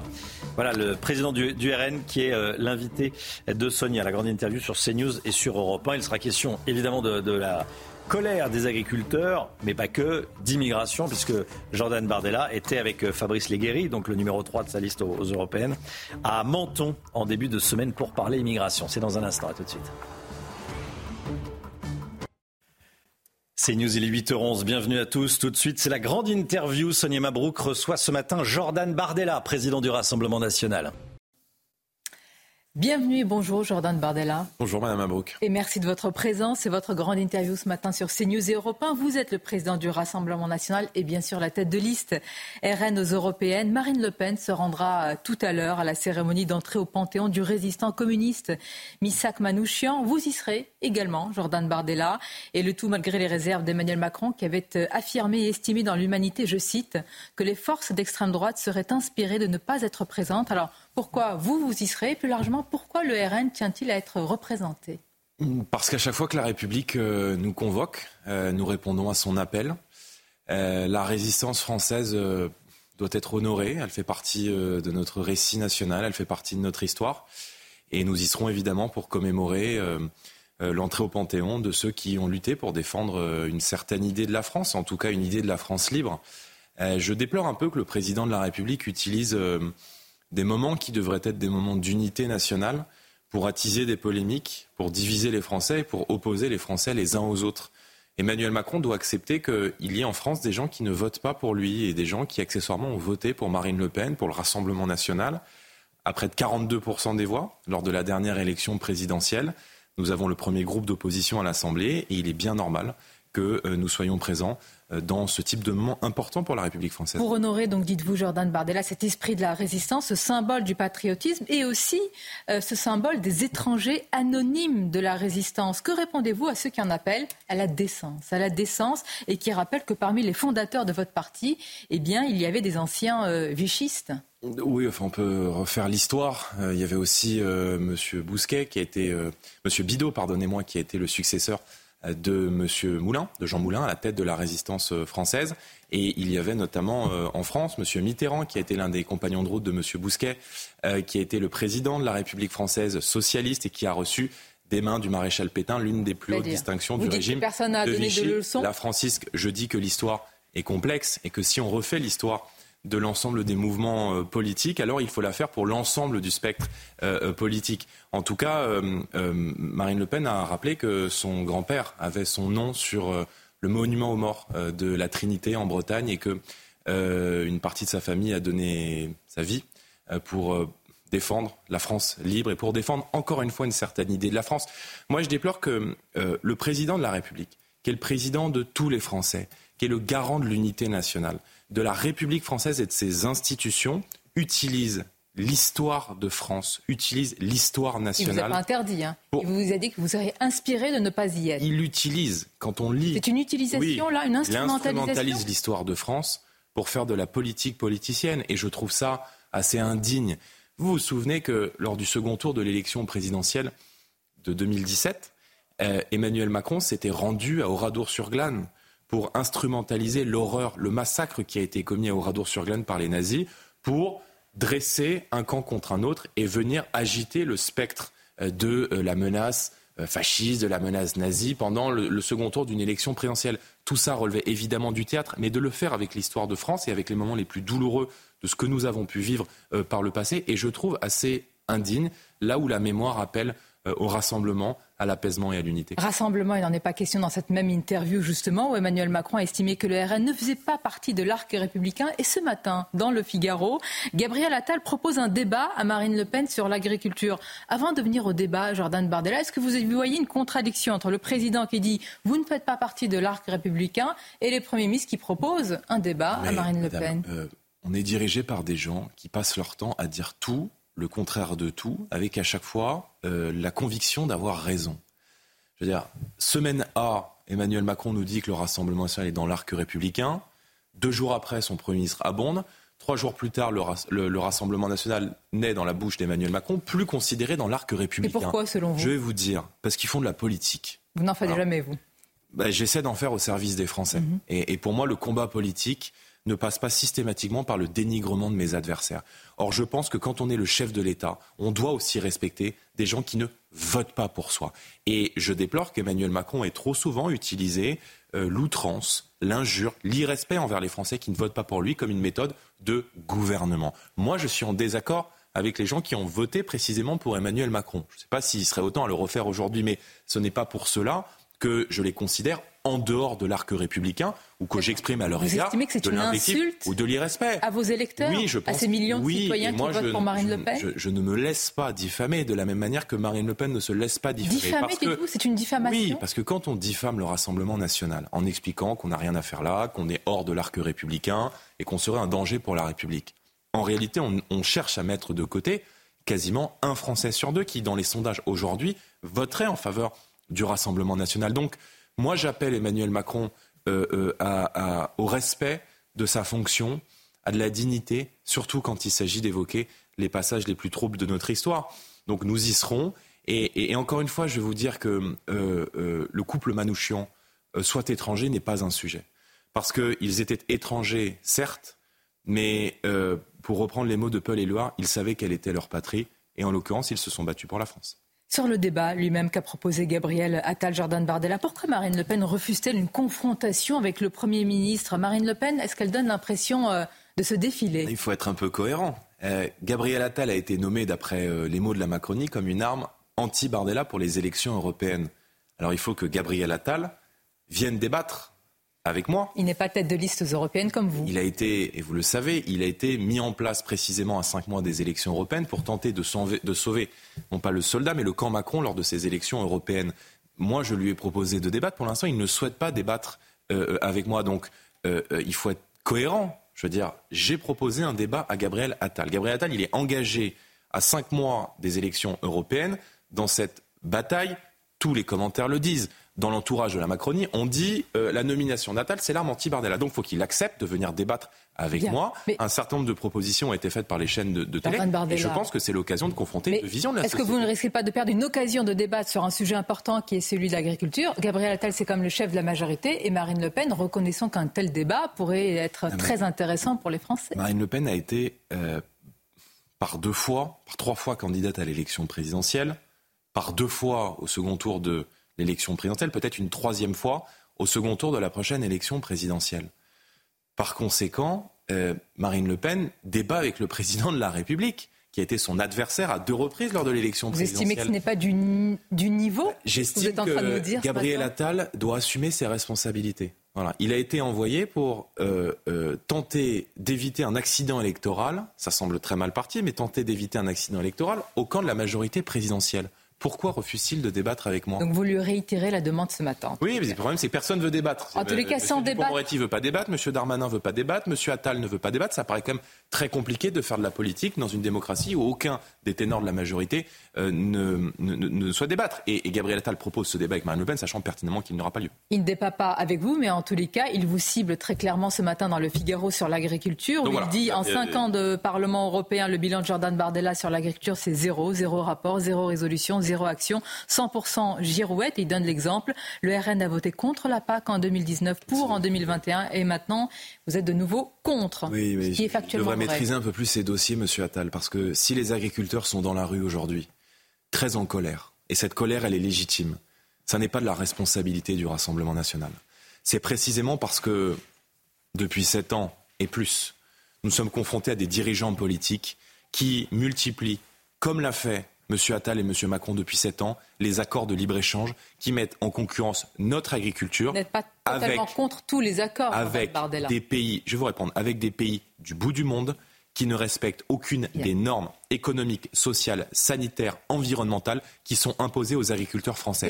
C'est parce que M. Attal et M. Je vais vous répondre sur la PAC. M. Attal et M. Macron ont soutenu à l'Union européenne la politique du Green Deal, dite du pacte vert, qui euh, euh, prévoit dans les 20 prochaines années une baisse du nombre de cheptels, une baisse des rendements euh, agricoles, des contraintes toujours plus difficiles sur les produits phyto qui sont utilisés par les agriculteurs, qui fait qu'aujourd'hui nos agriculteurs n'arrivent plus à être compétitifs et à vivre de leur travail. Donc il faut le, patriotisme économique. Sur la Deuxièmement, nous avons fait pression depuis cinq ans sur, la, politique agricole commune au Parlement européen pour que soient légalisées les aides d'État et que les États puissent directement flécher les aides financières aux agriculteurs vers les agriculteurs de leur État respectif. Pour ça la PAC a évolué. Donc, elle n'est pas parfaite. J'en conteste encore une fois la, la, la, philosophie au niveau européen, mais dans l'état actuel des choses, cette PAC elle est nécessaire pour les agriculteurs. Donc, je l'ai voté et je l'assume. Donc, quand ça va dans le bon sens, vous pouvez voter avec la majorité présidentielle au Parlement européen. C'est ex... oh, pas la majorité présidentielle. Non, mais, celle qui est sous notre au pression, européen. si vous voulez, ils décident de revenir sur ce qu'ils ont fait depuis sept ans puisque c'est nous qui avons inspiré ces décisions, nous les soutenons. Je vous donne un autre exemple qui n'a rien à voir.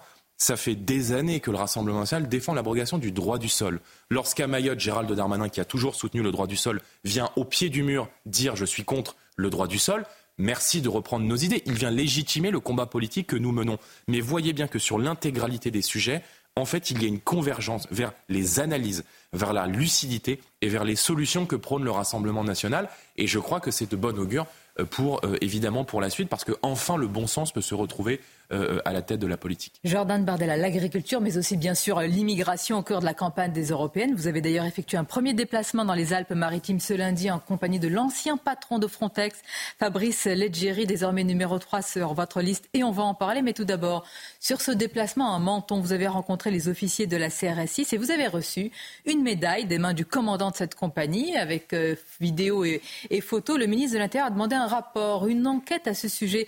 Comment vous réagissez et à quel titre avez-vous reçu euh, cette médaille? J'ai visité euh, une caserne, euh, un commandement de CRS, en tant que parlementaire. Vous savez qu'en tant que parlementaire, on a le droit de rendre visite à nos forces de l'ordre, de se déplacer dans des établissements pénitentiaires, dans de ces centres de rétention administrative. Mais cette polémique, elle est, assez, elle est assez indigne, en fait.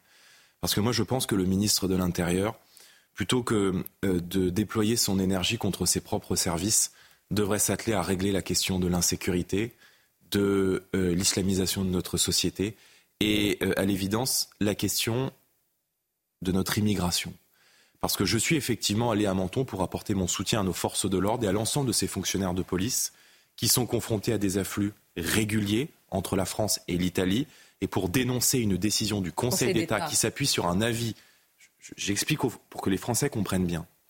La, la Cour de justice de l'Union européenne a émis un avis qui a été mis en pratique dans une décision du Conseil d'État au 2 février qui rend impossible les refoulements immédiats de migrants à la frontière française. Pas d'immédiateté. Les policiers que je suis allé Mhm. soutenir, visiter, ils m'ont dit quoi? Ils m'ont dit demain, si nous avons un afflux majeur entre la France et l'Italie, c'est-à-dire en fait à Lampedusa, de gens qui arrivent et qui se retrouvent ensuite à la frontière entre la France et l'Italie pour rentrer dans l'Hexagone. Nous ne pourrons pas faire face et nous n'aurons pas les leviers juridiques et administratifs pour les refouler. Il faut savoir aujourd'hui. totalement euh, complet, c'est-à-dire qu'il faudrait vraiment s'entendre sur ces sujets-là avec l'Italie. Et en- une fois qu'il y a accord avec l'Italie, là, Mais c'est ingérable. Voilà. Mais C'est ingérable. Les entrées en Méditerranée centrale ont augmenté depuis juillet dernier de 300%. Moi, je dis une chose très simple. C'est que ces élections européennes revêtent aussi un enjeu de civilisation et que l'immigration est peut-être le plus grand défi qui va se poser à la France et à l'Europe.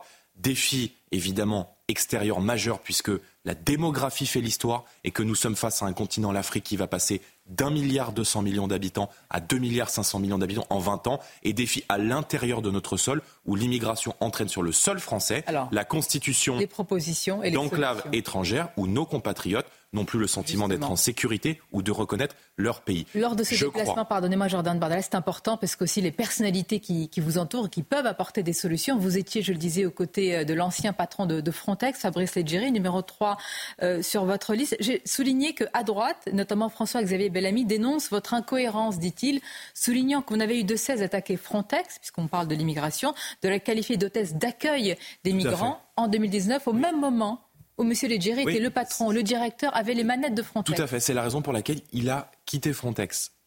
Fabrice Légéry, qui est un grand serviteur de l'État, qui est un préfet français, était à la tête de Frontex, qui est l'agence de garde frontière européenne. Moi, j'ai dénoncé le rôle de Frontex. Fabrice Légéry, qui a été à la tête de Frontex, il dit quoi? Il dit J'ai été mis à la tête d'une agence visant à protéger les frontières de l'Europe. La Commission européenne et les ONG m'ont empêché de faire mon travail. Et il a été mis en cause par la Commission européenne elle-même, par les institutions de l'Union européenne elle-même, qui sont ses supérieurs hiérarchiques, pour avoir renvoyé et refoulé des bateaux dans euh, les pays de départ, en tout cas au large des côtes européennes. Donc on a là un fonctionnaire européen qui, qui est un grand serviteur de l'État français, qui fait le choix du Rassemblement national parce qu'il dit que c'est le choix de la crédibilité sur l'immigration hein, ans, et qu'il dit précisément des mots très exactement, ex- mais pré- exactement. Et il dit j'en suis parti, j'ai démissionné, j'ai été poussé vers la sortie, il faut bien le dire, parce que j'ai voulu faire mon travail et que l'Union européenne est venue me dire que mon rôle n'était pas de protéger en fait les frontières, mais d'accueillir les migrants. Donc Frontex était évidemment une hôtesse d'accueil pour migrants, alors qu'elle devrait être un instrument au service de la protection de nos frontières. Moi, je crois en un principe très simple.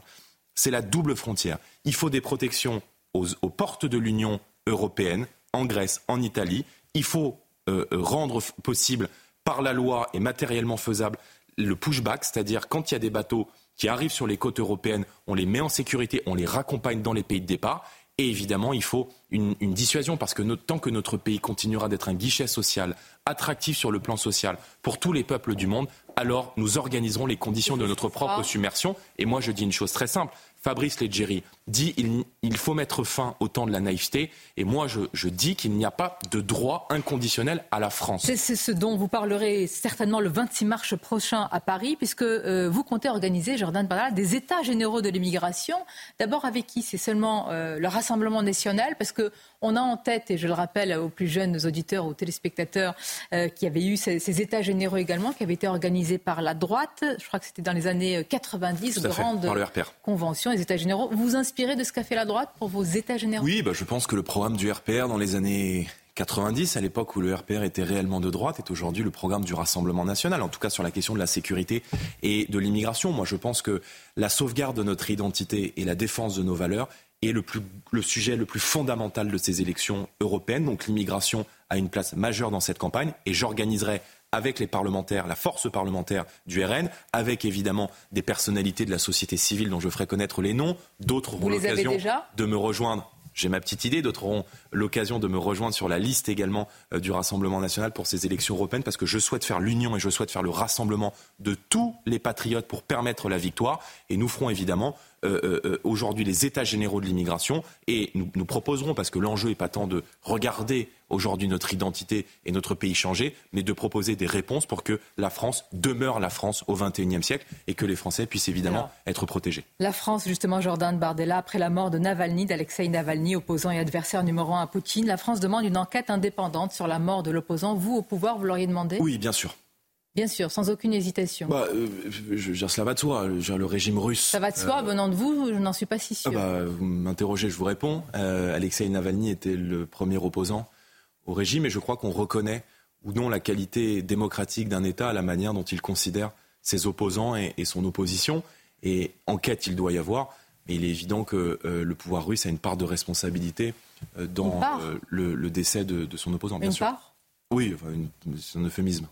C'est-à-dire, donc, il est totalement Ah responsable. bah, je, je pense qu'il a une très grande part de responsabilité, évidemment. Alors pourquoi les eurodéputés RN, un an avant sa mort, et la question avait été posée à Marine Le Pen en février 2023 au Parlement européen, n'ont-ils pas voté une résolution qui dénonçait des conditions qui ont donc, si on vous entend bien, conduit à cette mort? Parce qu'il ne faut pas se satisfaire du titre des résolutions, il faut regarder ce qu'il y a précisément dans ce ces fait hier, résolutions. oui.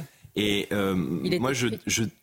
Allez- non, non, non, mais euh, c'est une longue euh, résolution, mais il est, il est décrit les conditions inhumaines de, Oui. de détention, et c'est une résolution peut-être symbolique pour certains, mais qui dénonçait justement eh bien, les oui. conditions d'enfermement Moi, de je dénie le droit à l'Union européenne de s'arroger des pouvoirs diplomatiques. Voilà, donc on a toujours été extrêmement clair sur ce sujet. À partir du moment où l'Union européenne cherche à s'arroger les prérogatives diplomatiques qui sont théoriquement celles des États, eh bien, euh, nous refusons ou nous abstenons euh, sur ce Donc type si de c'était la. France qui avait voté, par exemple, au Parlement, une telle, euh, disons, une sorte de résolution comme celle-là, vous, vous auriez voté? Probablement. On est dans une dérive depuis maintenant une décennie de l'Union européenne qui, en matière diplomatique ou en matière de défense, tente de s'arroger les prérogatives des États. On l'a vu d'ailleurs sur les propos extrêmement ambigus qu'a tenu Emmanuel Macron à l'égard d'un éventuel partage de la dissuasion euh, du pour ça système que vous de n'avez pas dissuasion voté euh, français. pour dénoncer les Oui, conditions. je pense qu'il faut mettre des lignes rouges. Voilà. Et je pense que euh, l'Union européenne doit être remise à sa place et que l'Europe, moi je crois dans l'idée européenne, mais doit être d'abord une Europe des nations, des coopérations entre États, et il y a des lignes rouges. Je pense que la gestion de l'immigration est une ligne rouge. La défense et la diplomatie sont également d'autres lignes rouges, parce que si on écoute l'Union européenne, il faut faire la guerre avec la terre entière. Merci, Jordan. Euh, juste d'un mot, comment on appelle un régime qui tue ses opposants? Un régime autoritaire, voire plus, Plus, c'est quoi? Euh, totalitaire. C'est le cas de la Russie? Je ne distribue pas des brevets de. Je ne suis pas moi Emmanuel Macron. Euh, la Russie est une puissance nucléaire. La France est une puissance nucléaire. Par conséquent, je crois qu'il faut être extrêmement vigilant, surtout en temps de guerre, aux mots que l'on utilise, mais c'est à l'évidence un régime autoritaire. Merci, Jordan Bardella. Merci à vous. C'était votre grande interview ce matin et à bientôt. C'est News 8h30. Merci à vous, Sonia Mabrouk, et à votre invité, Jordan Bardella, président du Rassemblement national. À la une ce matin, Gabriel Attal qui va prendre la parole dans une demi-heure. Conférence de presse sur la crise agricole. Peut-il calmer la colère? Ce qui est certain, c'est que les agriculteurs attendent des annonces. Ils maintiennent la pression. On sera dans un instant avec Véronique Lefloc, présidente nationale de la coordination rurale, en direct avec nous. Une mère de famille giflée violemment, gratuitement, dans le métro, au niveau de la station Villiers. Vous entendrez son témoignage. Amaury Bucco avec nous pour en parler. A tout de suite, Amaury.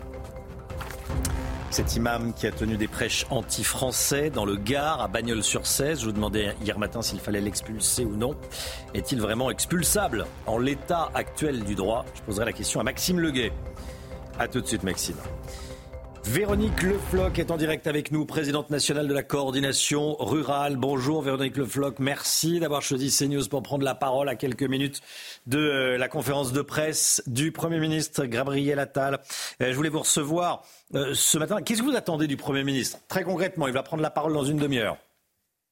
Eh bien, bonjour. Nous attendons du Premier ministre qu'il soit enfin convaincant, qu'il ait pris la mesure du problème et que l'argent arrive effectivement sur les comptes de ceux qui en ont le plus besoin.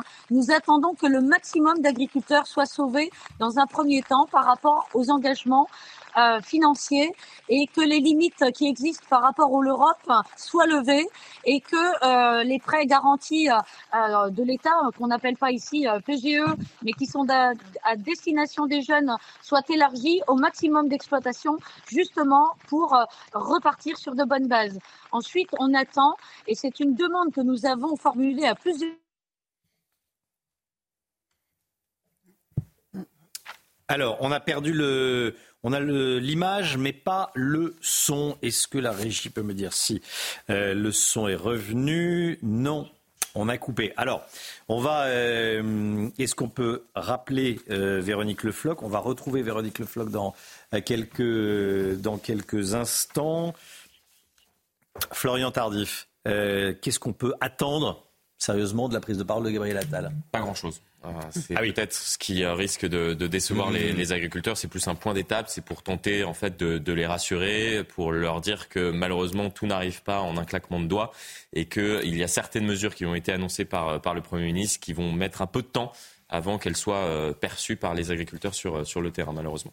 Véronique Le Floch, à nouveau avec nous. On me dit que la, liaison n'est pas, euh, très, euh, pas, très confortable. Mais bon, euh, Gabriel Attal dans le Figaro, Véronique Le Floch, dit ce matin que les paiements d'aide arrivent dans des centaines d'exploitations et qu'aucune majorité n'aura fait autant pour l'agriculture en si peu de temps. Qu'est-ce que vous lui dites? Eh bien, écoutez, on s'est appuyé lors du rendez-vous avec Emmanuel Macron sur un rapport euh, de, pas la Cour des comptes, mais peu importe, euh, qui nous dit que la France est un des pays qui aide le moins son agriculture. Et pour preuve, euh, nous avons donné le chiffre comme quoi par rapport aux Pays-Bas, nous étions trois fois moins aidés, euh, une fois et demie moins aidés que l'Autriche. Donc euh, ici, il s'agit des enjeux de l'avenir de nos agriculteurs, mais c'est pas que en France, c'est l'avenir de ce que vous avez dans, dans vos assiettes c'est l'avenir de, notre santé et c'est l'avenir de notre souveraineté alimentaire. Et sur ce point-là, nous attendons une définition autre que celle dont euh, le gouvernement a en tête, c'est-à-dire une souveraineté alimentaire qui protège nos agriculteurs et qui donne de l'avenir à l'agriculture française.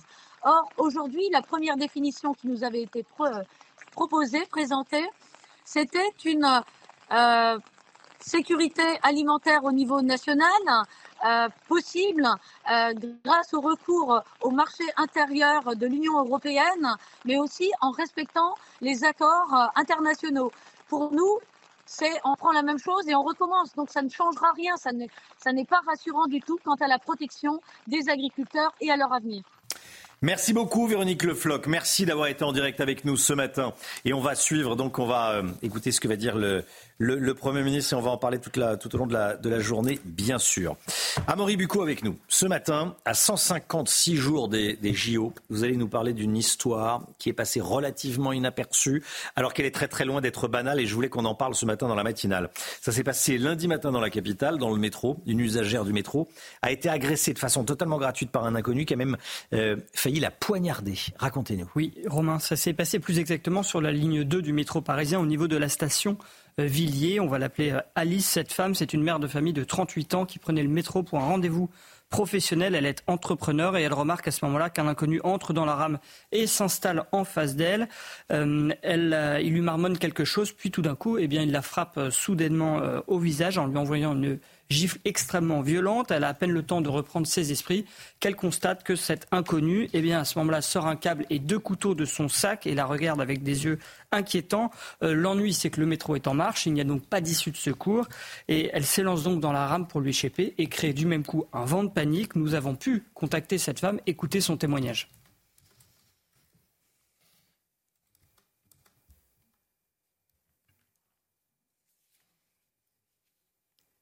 Là où j'ai eu très peur, c'est quand j'ai vu les couteaux et, vu la et vu son état. Euh, je me suis dit que là, il était là pour euh, tuer. Enfin, je me suis dit, euh, une gifle à la rigueur, on s'en sort. les couteaux, je me suis dit, là, on s'en sort pas. J'ai l'impression qu'il m'avait pris pour cible et que j'étais espèce de proie et, ses yeux étaient assez enragés. Je pense que l'instinct de survie m'a dit, pars et cours. Et en fait, quelqu'un m'a tiré par derrière et en me disant, en me disant courez, madame. Témoignage glaçant. Euh, la victime s'en est donc sortie indemne. Oui, elle a pu. En fait, elle allait se réfugier à la sortie, au prochain arrêt de métro, euh, dans une brasserie où elle s'est totalement effondrée. Et l'agresseur, de son côté, lui, a été interpellé un peu de temps après par deux équipages de police qui ont dû faire usage de leur taser, qui n'ont d'ailleurs pas fonctionné puisqu'il avait un gros manteau. On a même frôlé le tir à balles réelles. Euh, et finalement, eh bien, l'homme a accepté de poser ses couteaux et d'être interpellé par deux équipages de police. Qu'est-ce qu'on sait de l'identité de cet homme, Amaury? Alors, il s'agit d'un homme de nationalité togolaise, euh, a priori en situation régulière. Il est âgé de 40 ans et souffre très probablement de troubles psychiatriques, puisque d'ailleurs son état euh, n'a pas été jugé compatible avec une mesure de garde à et il a donc été conduit à l'Institut psychiatrique de la préfecture de police de Paris. Merci beaucoup. Merci. Merci beaucoup d'être venu euh, nous, nous raconter euh, cette, euh, cette histoire. Ce nouveau cas dramatique de harcèlement scolaire, un adolescent de 15 ans scolarisé au lycée des Palmiers à Nice a vécu six mois de calvaire. Moquerie, humiliation, violence, la plupart de ces agressions ont été filmées puis diffusées sur les réseaux sociaux. Les harceleurs présumés ont été exclus dans l'attente de leur conseil de discipline. Reportage de Franck Trivio et de Mathieu Devez. Cet adolescent, que nous appellerons Édouard, a attendu six mois avant de briser le silence. Il a raconté à ses parents son calvaire de lycéen harcelé. Ses camarades, bah, depuis fin septembre, l'ont insulté, l'ont euh, poussé, euh, lui ont fait des, des croche-pattes, des balayettes. Ils lui ont baissé le pantalon plusieurs fois en cours de sport. Après, euh, il nous a avoué aussi que bah, une fois dans la rue, ils l'ont ils bloqué dans un coin avec une brosse à dents. Ils ont essayé de lui mettre dans la bouche. Ils ont fait des, des, des gestes obscènes avec cette brosse à dents. Une vidéo dans laquelle Edouard est agressé physiquement circulerait même sur les réseaux sociaux. Sa famille a donc décidé de porter plainte contre quatre élèves de sa classe pour harcèlement scolaire. Ces derniers ont été exclus du lycée dans l'attente de leur conseil de discipline le 12 mars. Édouard, lui, tente de se reconstruire avec l'aide de ses parents. On ne le laisse jamais seul. Euh, il est toujours entouré, soit avec euh, sa maman, soit avec moi, mais euh, dans aucun cas il, veut retourner au lycée. Il dort pas beaucoup et on voit sur son visage qu'il est malheureux. Selon certains responsables politiques, les réponses du gouvernement ne sont pas à la hauteur du fléau du harcèlement scolaire. Avec les outils qui sont les miens en tant que député, j'ai euh, demandé une commission d'enquête parlementaire et euh, j'ai rédigé une proposition de loi pour euh, responsabiliser notamment pénalement les inspecteurs et les recteurs académiques. À Nice, le rectorat annonce qu'une enquête est menée au sein de l'établissement. En France, plus d'un élève par classe est en moyenne victime de harcèlement scolaire. Après avoir suscité la polémique avec des prêches anti-français, notamment il était question du drapeau tricolore qui, serait satanique, nous disait euh, l'imam Majoubi à, Bagnols-sur-Cèze. Euh, il est dans le viseur des autorités, cet imam. Deux procédures ont été enclenchées contre le responsable, ce responsable religieux. Qu'est-ce qu'on sait de lui déjà, Maxime Leguet? Il s'appelle Majoub Majoubi, c'est un imam tunisien de 51 ans. Selon nos confrères du Parisien, il est arrivé sur le territoire français en 1986. Il obtient ensuite en 1989 un titre de séjour et officie à la mosquée de Bagnols-sur-Cèze dans le Gard. C'est un homme qui a largement construit sa vie et sa vie de famille en France puisqu'il il a été marié à une femme française. Il est le père de 11 enfants selon euh, la préfecture. L'avocat de l'imam dément et parle de seulement 5 enfants. Quoi qu'il en soit, ce qui est certain, c'est que tous ces enfants sont nés sur le sol français. Est-ce qu'il est expulsable en l'état actuel du droit? Eh bien, même si le ministre de l'Intérieur, Gérald Darmanin, a déclaré qu'il souhaitait son expulsion du euh, territoire français, les choses sont un peu plus complexes que cela pour euh, plusieurs raisons. L'ancienneté de sa présence sur le sol français, d'une part, et puis le fait qu'il soit le père d'enfants français dont certains sont encore mineurs, fait de lui qu'il est un étranger bénéficiant d'une protection quasi absolue contre les expulsions. Ce sont les mots de la vice-présidente de la Ligue des droits de l'homme, Linda Kebab, que nous recevions hier sur CNews, partage cet avis. Écoutez-la. Il ne pourra pas être expulsé. Parce qu'à la différence de l'affaire avec M. Iquissen, euh, en effet, au, début, une autorité judiciaire administrative, pardon, une autorité judiciaire administrative avait euh, dit qu'il n'était pas expulsable parce que ça contrevenait à l'article 8 de la Cour européenne des droits de l'homme, la Convention européenne des droits de l'homme, à savoir le droit à une vie de famille. Sauf que derrière, une autre autorité a cassé en disant que ces enfants étaient tous majeurs et donc ils n'avaient pas besoin de leur père. Je vulgarise. Là, dans ce cas-là, ce monsieur a des enfants mineurs. Donc il ne sera pas expulsé. Et puis, indépendamment du euh, volet administratif, l'imam Majou Majoumi est également visé par une enquête préliminaire pour apologie du terrorisme ouverte par le parquet de Nîmes. Mais malgré tout ça, vous l'aurez compris, Romain, en l'état actuel, son expulsion du territoire français semble peu probable. Merci beaucoup, Maxime. C'est l'illustration de nos difficultés, pour ne pas dire notre incapacité à sanctionner efficacement les délinquants multirécidivistes, a fortiori sous EQTF. Deux jeunes sans-papiers algériens viennent d'échapper à la prison à Nantes alors qu'ils comparaissaient pour vol. Ils avaient été interpellés Six fois en deux semaines, six fois. Hein. Alors, à noter qu'ils n'ont pas pu aller en prison puisque la prison était euh, occupée euh, à 180%. Alors, on vous pose cette question euh, depuis ce matin. Est-ce que la justice est trop laxiste envers ces multirécidivistes? Comment gérer ces individus? On écoute vos réponses. Alors, je pense que la justice, elle doit être refondée, mais profondément. Euh, ils peuvent pas expulser, ok. Qu'est-ce qu'on dit aux familles des futures victimes? Moi, je veux qu'on m'explique. Qu'est-ce qu'on leur dit? La justice a euh, très certainement euh, plus les moyens de euh, travailler correctement. les prisons sont surchargées. Moi, je pense personnellement que c'est complètement absurde de mettre des gens en prison si on s'occupe pas d'eux en prison pour faire en sorte qu'ils n'y reviennent pas. On a le taux de récidive euh, en Europe, l'un des plus hauts taux de récidive, et ça c'est aussi insupportable. Donc si j'arnaque l'État, je vais en prison tout de suite. Mais si j'agresse la petite grand-mère qui est à côté de chez moi, pour la cinquième fois, j'ai du sursis. Donc voilà, c'est la justice française en ce moment. Donc il y a de la place dans les prisons, mais pas pour tout le monde. Tant qu'on ne punira pas les magistrats pour les fautes graves qu'ils font quand ils libèrent des gens, quand ils ne mettent pas des gens dans les prisons, ça continuera. Donc, à quand une loi pour punir les magistrats qui font mal leur travail Voilà, tous les matins, vous avez la parole dans la matinale de, de CNews. On va parler à présent du vieillissement avec le docteur Brigitte Millot. C'est tout de suite. Votre programme avec mesjambes.com, la référence des bas de contention avec des centaines de modèles sur Internet. mes-jambes.com. Euh, on s'intéresse au vieillissement. On commence par une petite question. D'après vous, les femmes vieillissent-elles plus vite ou moins vite que les hommes? Généralement, c'est vous qui posez la question, Brigitte, mais euh, bon, je me permets. Hein, bon, alors? Plus vite ou moins vite? Allez, bah, poser la question. Les, les femmes, il y a, oh le, non, il y a, mais oui. Mais non, faut pas mettre le bandeau. Enfin. On dit merci à la régie. Ça, c'est malin, tiens. donc les bon, femmes, Brigitte, non Les femmes vieillissent donc euh, moins vite que les hommes. ouais, ou les hommes vieillissent plus vite plus que vite les femmes, que les si vous femmes. voulez. On meurt plus tôt aussi. Alors, on savait que les- l'espérance de vie des femmes était plus importante, ça on le sait depuis longtemps. L'espérance Oui. de vie des femmes, 85,7 ans, Mm. comme on va le voir là, et l'espérance de vie euh, des hommes, c'est 80 ans. Donc ça, on le sait depuis longtemps. Mais là, en fait, de quoi parle-t-on? On parle, il y a, il y a différents. Donc voilà l'espérance de vie. Donc ça, on le sait depuis longtemps. Euh, ça a toujours été comme ça. Les femmes vivent plus longtemps que les hommes pour diverses raisons. Qu- Quand on dit espérance de vie, ça, ça commence à la naissance. hein. C'est l'espérance de vie de 85,7 ans dès la naissance. Donc, c'est-. Donc ça prend en compte aussi les accidents jeunes où il y a plus d'hommes qui ont des accidents. Enfin, ça prend en compte beaucoup de facteurs. Mais ce n'est pas le sujet aujourd'hui. De quoi parle-t-on aujourd'hui? Il y a une différence entre l'âge chronologique, celui qu'on vous demande spontanément quand on vous dit euh, quel âge vous avez Romain, quel âge vous avez... Ça, c'est l'âge chronologique. Mmh, c'est l'âge 18. depuis la naissance. Pardon? Non, je disais 18, non, mais c'était. comme on va le voir là. Et après, il y a l'âge biologique. Et l'âge biologique, c'est quoi? On sait maintenant, euh, avec un procédé particulier qui va analyser les chromosomes, on sait qu'il y a des petites choses sur les chromosomes qui sont des marqueurs du vieillissement. C'est de la méthylation, enfin, c'est un peu compliqué, on va appeler ça des horloges épigénétiques si vous voulez. Enfin, en tout cas, toujours est-il que sur les, chromosomes, on va pouvoir avoir des signes de vieillissement et ce système est tout à fait éprouvé, hein, on sait le faire maintenant.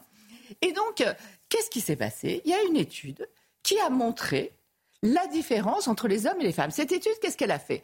Elle a pris des jumeaux, donc comme ça ils étaient nés au même âge, hein, l'âge chronologique était le même, des jumeaux, 2240 jumeaux.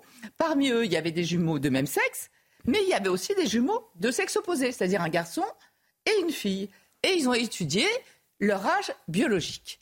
Eh bien, il ressort de cette étude, regardez, que en fait, les femmes, alors il y avait deux groupes. Il y avait un groupe de 21 à 42 ans, donc jeunes, hein, donc ça commence déjà très jeune. Déjà très jeunes, les femmes vieillissent moins vite que les hommes, de 1,2 ans euh, moins rapidement que les hommes. Et regardez comme ça s'accélère après, de 50 à 76 ans. Là, il y a une différence. C'est quoi de C'est ca- l'état de santé, l'âge biologique C'est le... des, des signes de, de- de vieillissement des cellules sur les chromosomes. Ouais. Je ne vais pas vous raconter le, le procédé, c'est un peu compliqué. Mmh. Méthylation, si vous voulez. Ben, bref, euh, ce qui est intéressant, évidemment, ils ont tenu compte de tout ce qui peut accélérer le vieillissement. Le tabac, l'alcool, le surpoids, euh, la sédentarité, tout ça, ça, ça sont des facteurs que l'on connaît. Mais ils se sont aperçus aussi que les hormones féminines avaient aussi un rôle important dans ce vieillissement. Et notamment, vous savez, il y a un processus que l'on appelle l'oxydation. Comment vous expliquer? Dès que De toute façon, dès qu'on est, on vieillit. Enfin, je veux dire, euh, c'est évident. hein. Oui. Et dès qu'on respire, on vieillit. L'oxydation, c'est l'oxygène qui vieillit nos cellules de toute façon. Et donc, cette oxydation, on sait que les hormones, les estrogènes, les hormones féminines, calment ce vieillissement des cellules, empêchent un peu l'oxydation des cellules. Et donc, ce serait le résultat de cette étude. Et c'est ce qui expliquerait en grande partie cette différence. Et c'est vrai que spontanément, si on n'avait pas mis de bandeau, on aurait les gens ont tendance à dire. non, je plaisante. Merci beaucoup. Euh, les- on aurait tendance à dire que les femmes vieillissent euh, plus vite. Eh bien non. Non seulement on vit plus longtemps, mais en plus on vieillit moins Quelle que les hommes. Merci Brigitte. C'était votre programme avec mesjambes.com, la référence des bas de contention avec des centaines de modèles sur Internet. mes-jambes.com. Dans un instant, Pascal Pro, l'heure des pros. Pascal avec euh, tous ses invités. On se retrouve demain matin dès 5h55 avec toute l'équipe. Belle journée à vous sur CNews.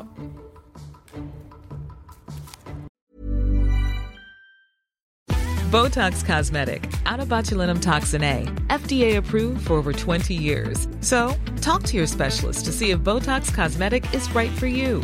For full prescribing information, including boxed warning, visit BotoxCosmetic.com or call 877-351-0300. Remember to ask for Botox Cosmetic by name. To see for yourself and learn more, visit BotoxCosmetic.com. That's BotoxCosmetic.com.